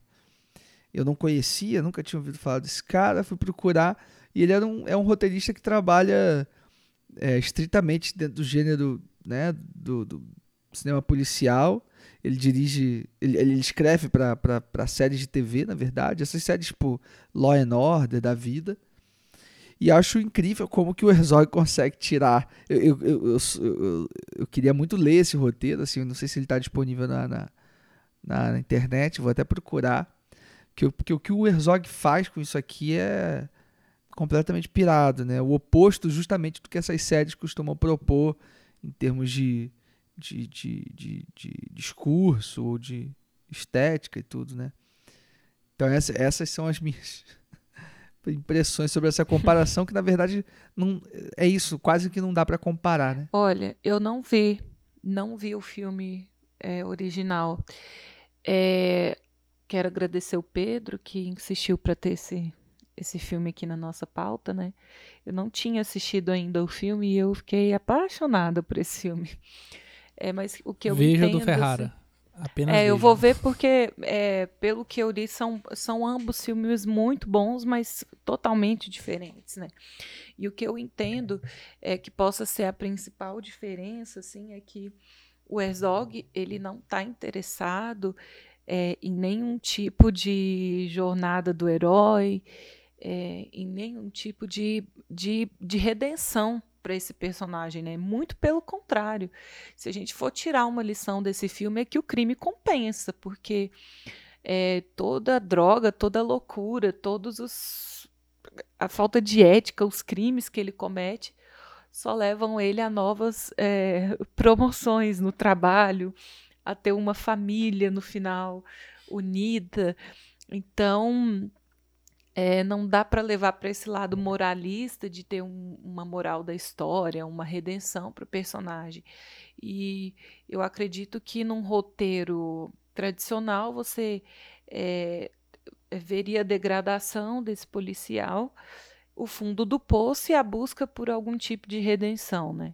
Aqui a gente já começa o filme entendendo que ele não é uma, um, um, um policial comum, né?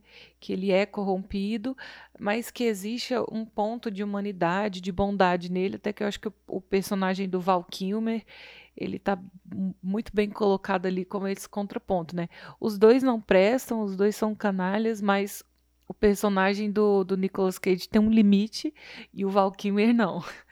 É, mas é, eu acho que o, o Herzog ele se propõe mais uma vez a te jogar é, dentro do, do, da psique do personagem. E esse filme parece que eu estou descendo numa correnteza, numa espiral descendente, e cada vez que o filme acelera o ritmo, a gente vai afundando mais é, na loucura desse, desse personagem, né? E eu acho que a forma que ele escolhe é, filmar os as viagens psicotrópicas, psicodélicas do Nicolas Cage muito boa, né? Você está numa cena, é, numa batida policial e do nada uns, uns, calangos é, aparecem no meio da cena, né? E depois você tem a, antes você tem a cena de um jacaré no meio da estrada, assim. Então mais uma vez, né? Ele usando aí a, a natureza para interferir na na narrativa, né? Mas de uma forma diferente. Então eu acho que a proposta dele de te provocar, te desafiar a entrar na, na pira desse Nicolas Cage sem te dar nenhum, nenhuma satisfação no final, sem te dar é, nenhuma recompensa, sabe? É isso e pronto.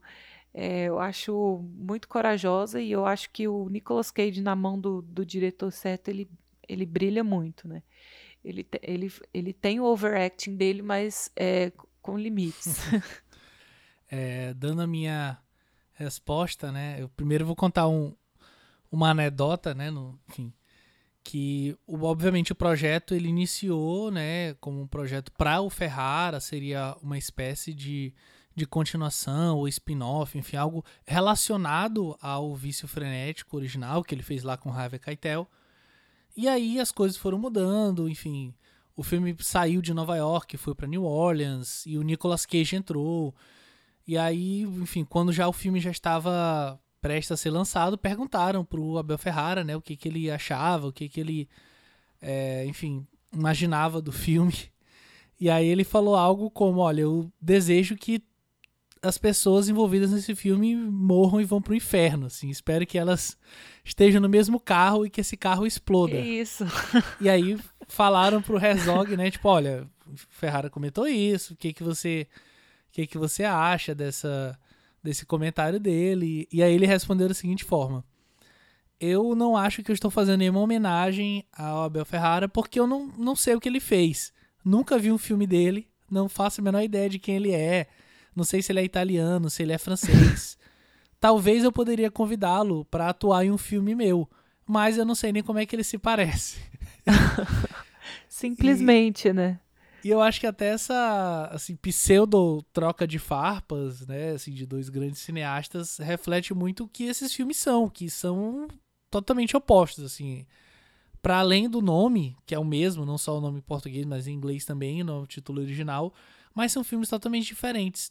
E eu até discordo um pouco de você, Marina, que é, a gente não só não pode falar em redenção, como para que tivesse redenção, em algum momento é, ele tinha que ter estado embaixo. Ele nunca está. Da mesma forma como no filme do Ferrara, né? Não tem como falar também em redenção, porque ele nunca esteve em um momento positivo. Ele só estava nessa espiral de drogas e de culpa, tanto que tem a clássica cena né, da freira, do, da igreja, que é uma cena super forte no, no filme do Ferrara. E aqui a gente tem também os nossos momentos, e eu acho que a própria figura do Nicolas Cage como esse bastião do que seria o Harvey Keitel, eu acho que é, é muito adequado, né? Imaginar os dois de repente atuando juntos em um terceiro vício frenético seria algo assim mais do que catártico. Mas é um filme que eu tenho um apreço muito grande. Eu lembro que eu vi esse filme muito antes de saber é, que ele tinha sido dirigido pelo Herzog, quem era Herzog, assim, vi ele logo que lançou, acho que se duvidar na TV, assim, muito à toa, digamos assim, sem ter muita preocupação com o que ele tinha para me apresentar, mas já sentindo que ele tinha muita coisa para falar. E hoje, obviamente, revendo, a gente consegue enxergar essas coisas. É porque é um filme que, bom, pelo menos na, na, na, na nessa pauta que a gente escolheu aqui, ele vai, ele aponta para outro, para um outro caminho, né?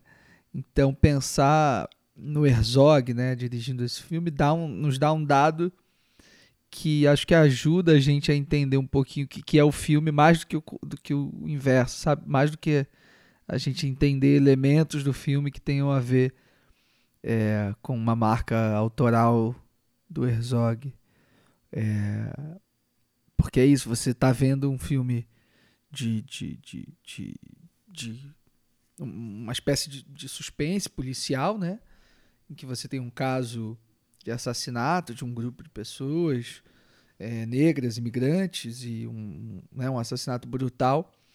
E você percebe que, esse, que, que, o, que o policial escalado para resolver esse crime é um, é, é um cara né, absolutamente corrupto e, e viciado em drogas e é, tá, tá perdido dentro da sua própria cabeça, né? E dentro dessa cidade, assim, acho que isso é uma por mais que o Herzog jamais tenha tenha assistido o filme do Ferrara, acho que isso os filmes têm, né, guardam alguma coisa em comum, a relação desses personagens com essa com esse espaço, com esse território. A diferença é que no, no, no, no filme do Ferrara você tinha uma relação com a cidade de Nova York, né, que era uma cidade muito importante para Ferrara. Ferrara vai fazer vários filmes em Nova York e vai povoar essa cidade ao mesmo tempo real e fictícia de personagens né, incríveis, né? Uh, e, e, o Herzog ele faz essa mesma relação, só que agora com a cidade de, de New Orleans, sob esse ponto de vista de um desastre ambiental que acontece, que assola aquela comunidade e que causa desemprego, pobreza, né, destruição. E, e o Herzog tenta enxergar o filme né, sob essa lente da, da é, das consequências, né, desse, das consequências socioeconômicas mesmo desse desastre. Só que ao mesmo tempo ele está filmando o, o Nicolas Cage vendo lagartos por toda parte, assim. Então, eu acho isso. Esse, esse, esse é um casamento muito muito legal de se ver. Assim, é, é, acaba sendo um filme muito divertido também, né? É, vira quase como um. É, eu fico pensando assim, no Herzog dirigindo mais esses, esses tipos de, de- esse tipo de filme, né? Que é algo que, que o Herzog, não sei se, se- acho que ele não fez muito na carreira, né? Ele tem alguns filmes de ficção mais talvez próximos a isso aí no, dos anos 2000 pra frente, é, mas não, não é muito a praia dele, né? Eu fico querendo, fico muito curioso assim para saber como seria o Herzog filmando com com um orçamento grande assim, né? Ou fazendo filmes de gênero, assim como como é esse, como é- esse é o caso, né? Queria que ele que a carreira dele tivesse apontado para isso, sabe? É, infelizmente, Mas apontou, Leandro. você acha que apontou? Só que. Ah, apontou, o cara tá fazendo Star Wars aí. Ah, não, mas como Fez o ator. vilão lá do filme do, Como- do, do Tom Cruise lá, o Jack É Reacher. verdade, mas como ator, né? Eu queria que tivesse apontado como diretor, pô. Diretor, é, porque a mente criativa dele, o que ele fez com esse roteiro, O né? Herzog ele produz muito, né? Ele nos últimos anos ele tem feito muito filme, assim. E eu, eu, eu confesso que não tenho acompanhado muito de perto, assim. Eu vi dos mais recentes, eu vi um documentário. É, ele está muito interessado em tecnologia, né? Ultimamente, assim, que obviamente que, é, que eu acho que é, que é algo na- que seria é, é, é, esperado assim do Herzog, né? Que está sempre conectado com a humanidade e com o que a humanidade está se debatendo no momento, e óbvio que a tecnologia, a comunicação, as redes sociais são né, o tema do momento. Ele faz um filme em 2016 chamado Low and Behold, é, sobre esse mundo conectado, sobre a internet e tal, que eu não acho exatamente um, um grande documentário. É, depois disso ele fez um filme né, mais recentemente, aí sim, uma, uma ficção, chamado Family Romance. Não sei se vocês viram esse filme. É, que é um filme bem estranho, na real. Assim. Ah, é, é uma história de pessoas que alugam pessoas. Sim. Tematicamente também tem a ver com tecnologia, né? Ele está fazendo uma espécie de. É uma espécie, não deixa de ser uma espécie de ficção científica, é, mas ele, ele va- vai para um outro registro, né? Que não o do cinema de gênero. E é isso, ele, e ele lança muita coisa, assim, lança muitos desses docs, assim, meio explorando a natureza e a relação do homem à natureza e tal. Escreve livro. Mas eu queria ver, sabe, o Herzog se debruçando no cinema de gênero e, e se arriscando igual ele fez aqui. Aqui é um risco muito grande para ele enquanto diretor, né? E é muito bom que ele tenha topado esse risco. Então é isso, gente. O plano sequência vai chegando aqui ao final. E antes da gente fazer as considerações finais, falar o nosso top 3 dos filmes do Werner Herzog, queria agradecer a todo mundo que mandou feedback sobre os últimos programas, em especial sobre o último programa sobre a Jeune Campion. E lembrando que você pode votar no seu filme favorito da pauta lá no Spotify e ajudar a gente a montar o top 3 dos ouvintes. Então você pode correr lá, escolher o seu filme, inclusive deste programa que você está ouvindo. E aí, partindo já para o nosso top 3, eu quero já começar dizendo que não vou fazer top 3. Ué, Em lugar disso, eu tenho uma, uma citação aqui do próprio Herzog. Vou, vou boicotar o top 3 hoje, deixar só com vocês dois. Ah, Que em 2006, durante uma entrevista na BBC, ele tomou um tiro de uma espingarda de pressão. E aí, ele comentando sobre o caso, numa das entrevistas recentes dele, ele falou: Eu tomei tiro e tive sorte, porque eu vesti uma jaqueta de couro, havia um catálogo dobrado no bolso, então fiquei apenas levemente ferido. Mas na hora foi uma surpresa. Todo mundo começou a fugir, mas eu senti que era um ferimento insignificante. Até disse isso ao entrevistador, mas porque foi o que eu pensei. O que você pode dizer é que, de certa forma, os segundos depois daquele tiro revelaram que tipo de homem eu sou. Então, eu acho que essa, esse, digamos, esse parágrafo, essa história narrada por ele mesmo diz muito sobre até a filmografia dele, sobre quem ele é enquanto cineasta, enquanto realizador, e por isso eu não vou fazer top 3. Leandro, vai lá. caraca, muito rebelde. e Leandro tá ficando abusado. Você não é o Herzog, não. Leandro cara. não, Pedro. É Pedro. Tô, tô pianinho aqui. Eu vou, eu, eu vou fazer um top 3. É fácil. Mas eu vou fazer um top 3 com, considerando os filmes da, da carreira do Herzog, porque tem, né, o Herzog tem muita coisa boa, assim. Não deu pra colocar tudo dentro daqui do, desse programa. Então acho que é importante, assim, lembrar de alguns filmes. Ahn, então eu coloco aqui em terceiro lugar um filme que a gente chegou a citar, mas não se debruçou, né, que é o Grizzly Man, O Homem-Urso de 2005, que eu queria que tivesse na pauta, mas o, a Marina e o Pedro não, não quiseram. Então eu fiquei, fico aqui com ele no meu terceiro lugar, que eu acho um filmaço, assim, acho um documentário é, muito divertido, muito angustiante, muito tudo, assim. E é um documentário também que, por, de, por um. De algum, de algum modo. Uh, repete essa, essa lógica de produção complicada que o, que, que o Herzog teve lá com a Guirre, Fitzcarraldo e tal, mas num outro momento, né? É, em 2005, né, um outro momento histórico, outra, uma, ele já era uma outra, não é um outro cineasta, assim, mas tinha tido uma experiência já bem vasta e gosto como ele resolve algumas coisas aqui, um filme eticamente também é muito reprovável, assim, é, que gera muitas questões. Então, é, para quem não sabe, é um filme a história do Timothy Treadwell, que é um cara que viveu entre os ursos pardos por 13 anos. E o Herzog. E foi devorado, é, né, por um deles. É. E, e, acabou devorado, obviamente. E o Herzog faz um, um filme sobre esse cara. E mais uma vez, acho que a forma que, que o Herzog conta histórias é, é, sempre muito boa. Então, como ele se coloca, né, nesse, nesse filme aqui, acho sempre particularmente interessante. É, então, esse é um filme que eu acho que vale a pena ver. É, em segundo lugar, eu coloco Nosferatu, que a gente conversou aqui, o Vampiro da Noite. É, por toda. aqui representando um pouco essa estilização do, do Herzog e também a, a inclinação dele para o artifício, que eu acho sempre muito bom de valorizar. É, tudo bem que ele é esse né, cineasta da guerrilha e tal, que todo mundo fala e exalta, mas eu gosto do, do, do, do, do Herzog artífice também, né, do, do Herzog esteta, digamos assim. É, e Nosferatu acho que é um grande representante disso. E em primeiro lugar eu coloco o Strojek, que é um filme que a gente não falou aqui, mas talvez seja o que eu de fato mais gosto do, da carreira do Herzog, esse filme de 77, é, interpretado pelo Bruno S., né, esse ator que a gente chegou a citar aqui no programa algumas vezes. É basicamente um filme sobre a vida desse personagem uh, que acaba de sair da prisão e precisa se virar na rua e na, na vida. É uma. Não, tem um diálogo muito grande com o Enigma de Caspar Hauser, né? não só por ser o mesmo ator interpretando esse personagem, mas também porque esses personagens de alguma maneira parecem dialogar.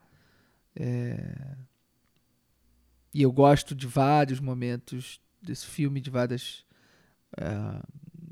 Né, de, da forma como o Herzog filma esse personagem é... perdido nesse mundo hostil acho que representa muito também a, a, o que é o cinema do Herzog, né? E aí para fechar, passar a bola para Marina, o Herzog na, na, quando ele quando ele dá essas entrevistas, tem uma outra coisa que ele costuma falar também que eu acho muito boa assim, que tem a ver com essa coisa da, da, da visão dele sobre a humanidade, sobre a, a gente viver nesse mundo, é, que ele fala, né, citando é, o Martin Luther King e alterando um pouco as coisas, né? Ele fala que se soubesse que amanhã um meteoro ia destruir o planeta, que ele que ele começaria a filmar um filme novo, né? É... Eu acho isso uma visão é...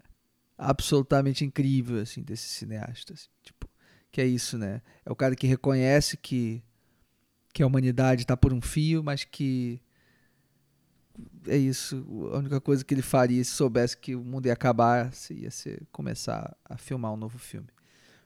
Isso eu acho bonito, eu acho que representa bem quem ele é. Muito bom, Leandro. Você, Marina, quais são as considerações finais e seu top 3 aqui do Herzog? Como eu vi pouca coisa fora da pauta, eu vou fazer uma o meu top 3 aqui com os filmes da pauta, mas vou fazer as minhas menções honrosas, né? É, quero fazer menção honrosa para o Enigma de Casper Hauser, é, que a gente já comentou, né? Que é desses filmes que ele fez com Bruno S. É, que é um filme muito bonito, muito sensível, né? Sobre o que, que é civilidade, né? Fala muito também de, de fé, ou da falta de E tem a atuação do Bruno que é impactante, que é genial, assim. E fica muito nesse limiar, né? Do que é atuação, o que é, o que é verdade. É um filme incrível. Também quero indicar o documentário Caverna dos, dos Sonhos Esquecidos, que é um filme que o Herzog vai filmar com uma câmera digital, é, usa drone. É em 3D esse filme, né? Ele é, faz em 3D. É um filme, é, ele fez um filme em 3D, assim, pra gente ver como, quando se diz que ele é um, um diretor conservador, é muito de uma forma muito ingrata é, rotular ele dessa forma né? ele tem esses aspectos sim mas ele é um é um cara curioso que é dado a descobrir novas possibilidades tanto de, de tecnologia também. E esse é um dos uma das poucas ocasiões onde o Herzog trata a natureza com vislumbre com com onírico, com lirismo, é, ele, ele se rende a, a, essa, a essa caverna dos sonhos de forma muito romântica, assim, porque é realmente incrível você ver essa caverna é, de tão perto, né? Eu não, não vi em 3D, mas deve ser uma experiência incrível é, ver essas pinturas rupestres de 400 mil anos atrás, tão lindas, tão lindas, é, que é realmente, e tão intocadas, assim, tão congeladas pelo tempo, que é realmente é de, de cair o queixo, não, não tem como enxergar essa natureza, a não ser de uma forma poética. É, terceiro lugar, vamos lá. Um... Vou colocar o Aguirre. Em segundo lugar, Nocerato. Em primeiro lugar, eu vou colocar o vício frenético. Engraçado, porque nas notas que a gente dá aqui para criar uma média, né? É, o Nocerato eu coloquei uma nota maior do que o vício, mas nesse momento eu quero colocar o vício em primeiro lugar, porque eu tô, eu tô muito envolvida nessa loucura é, Keijiana. E é isso. Ficou assim meu top 3. Impactada pelo Nicolas Cage. Impactada pela loucura. Muito bom, Marina. Fica assim o nosso top 3. O plano sequência vai ficando por aqui. Um grande abraço. Valeu demais, Leandro. Valeu, Marina. Um abraço pro Fernando que não pôde participar. Um abraço, Fernando. Tchau, gente. Obrigado aí pela ter ouvido a gente. Obrigada, gente. Até mês que vem. E até o próximo mês.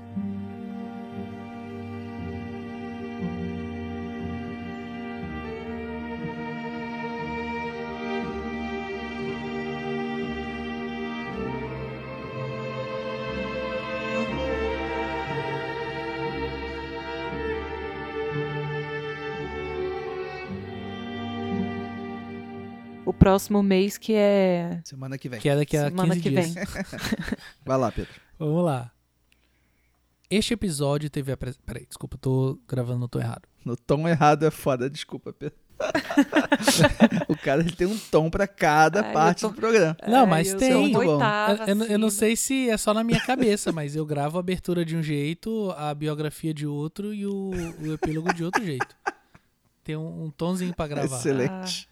Não Vai faz lá. sentido. Esse aqui é mais, é mais, tipo, sem muita emoção. A abertura é um pouco Caraca. mais animada e a biografia também é quase do mesmo jeito. Nossa. Agora é apático. É, tipo, meio, meio apático, assim. Por isso que tu é meu host favorito, Pedro. Vai lá.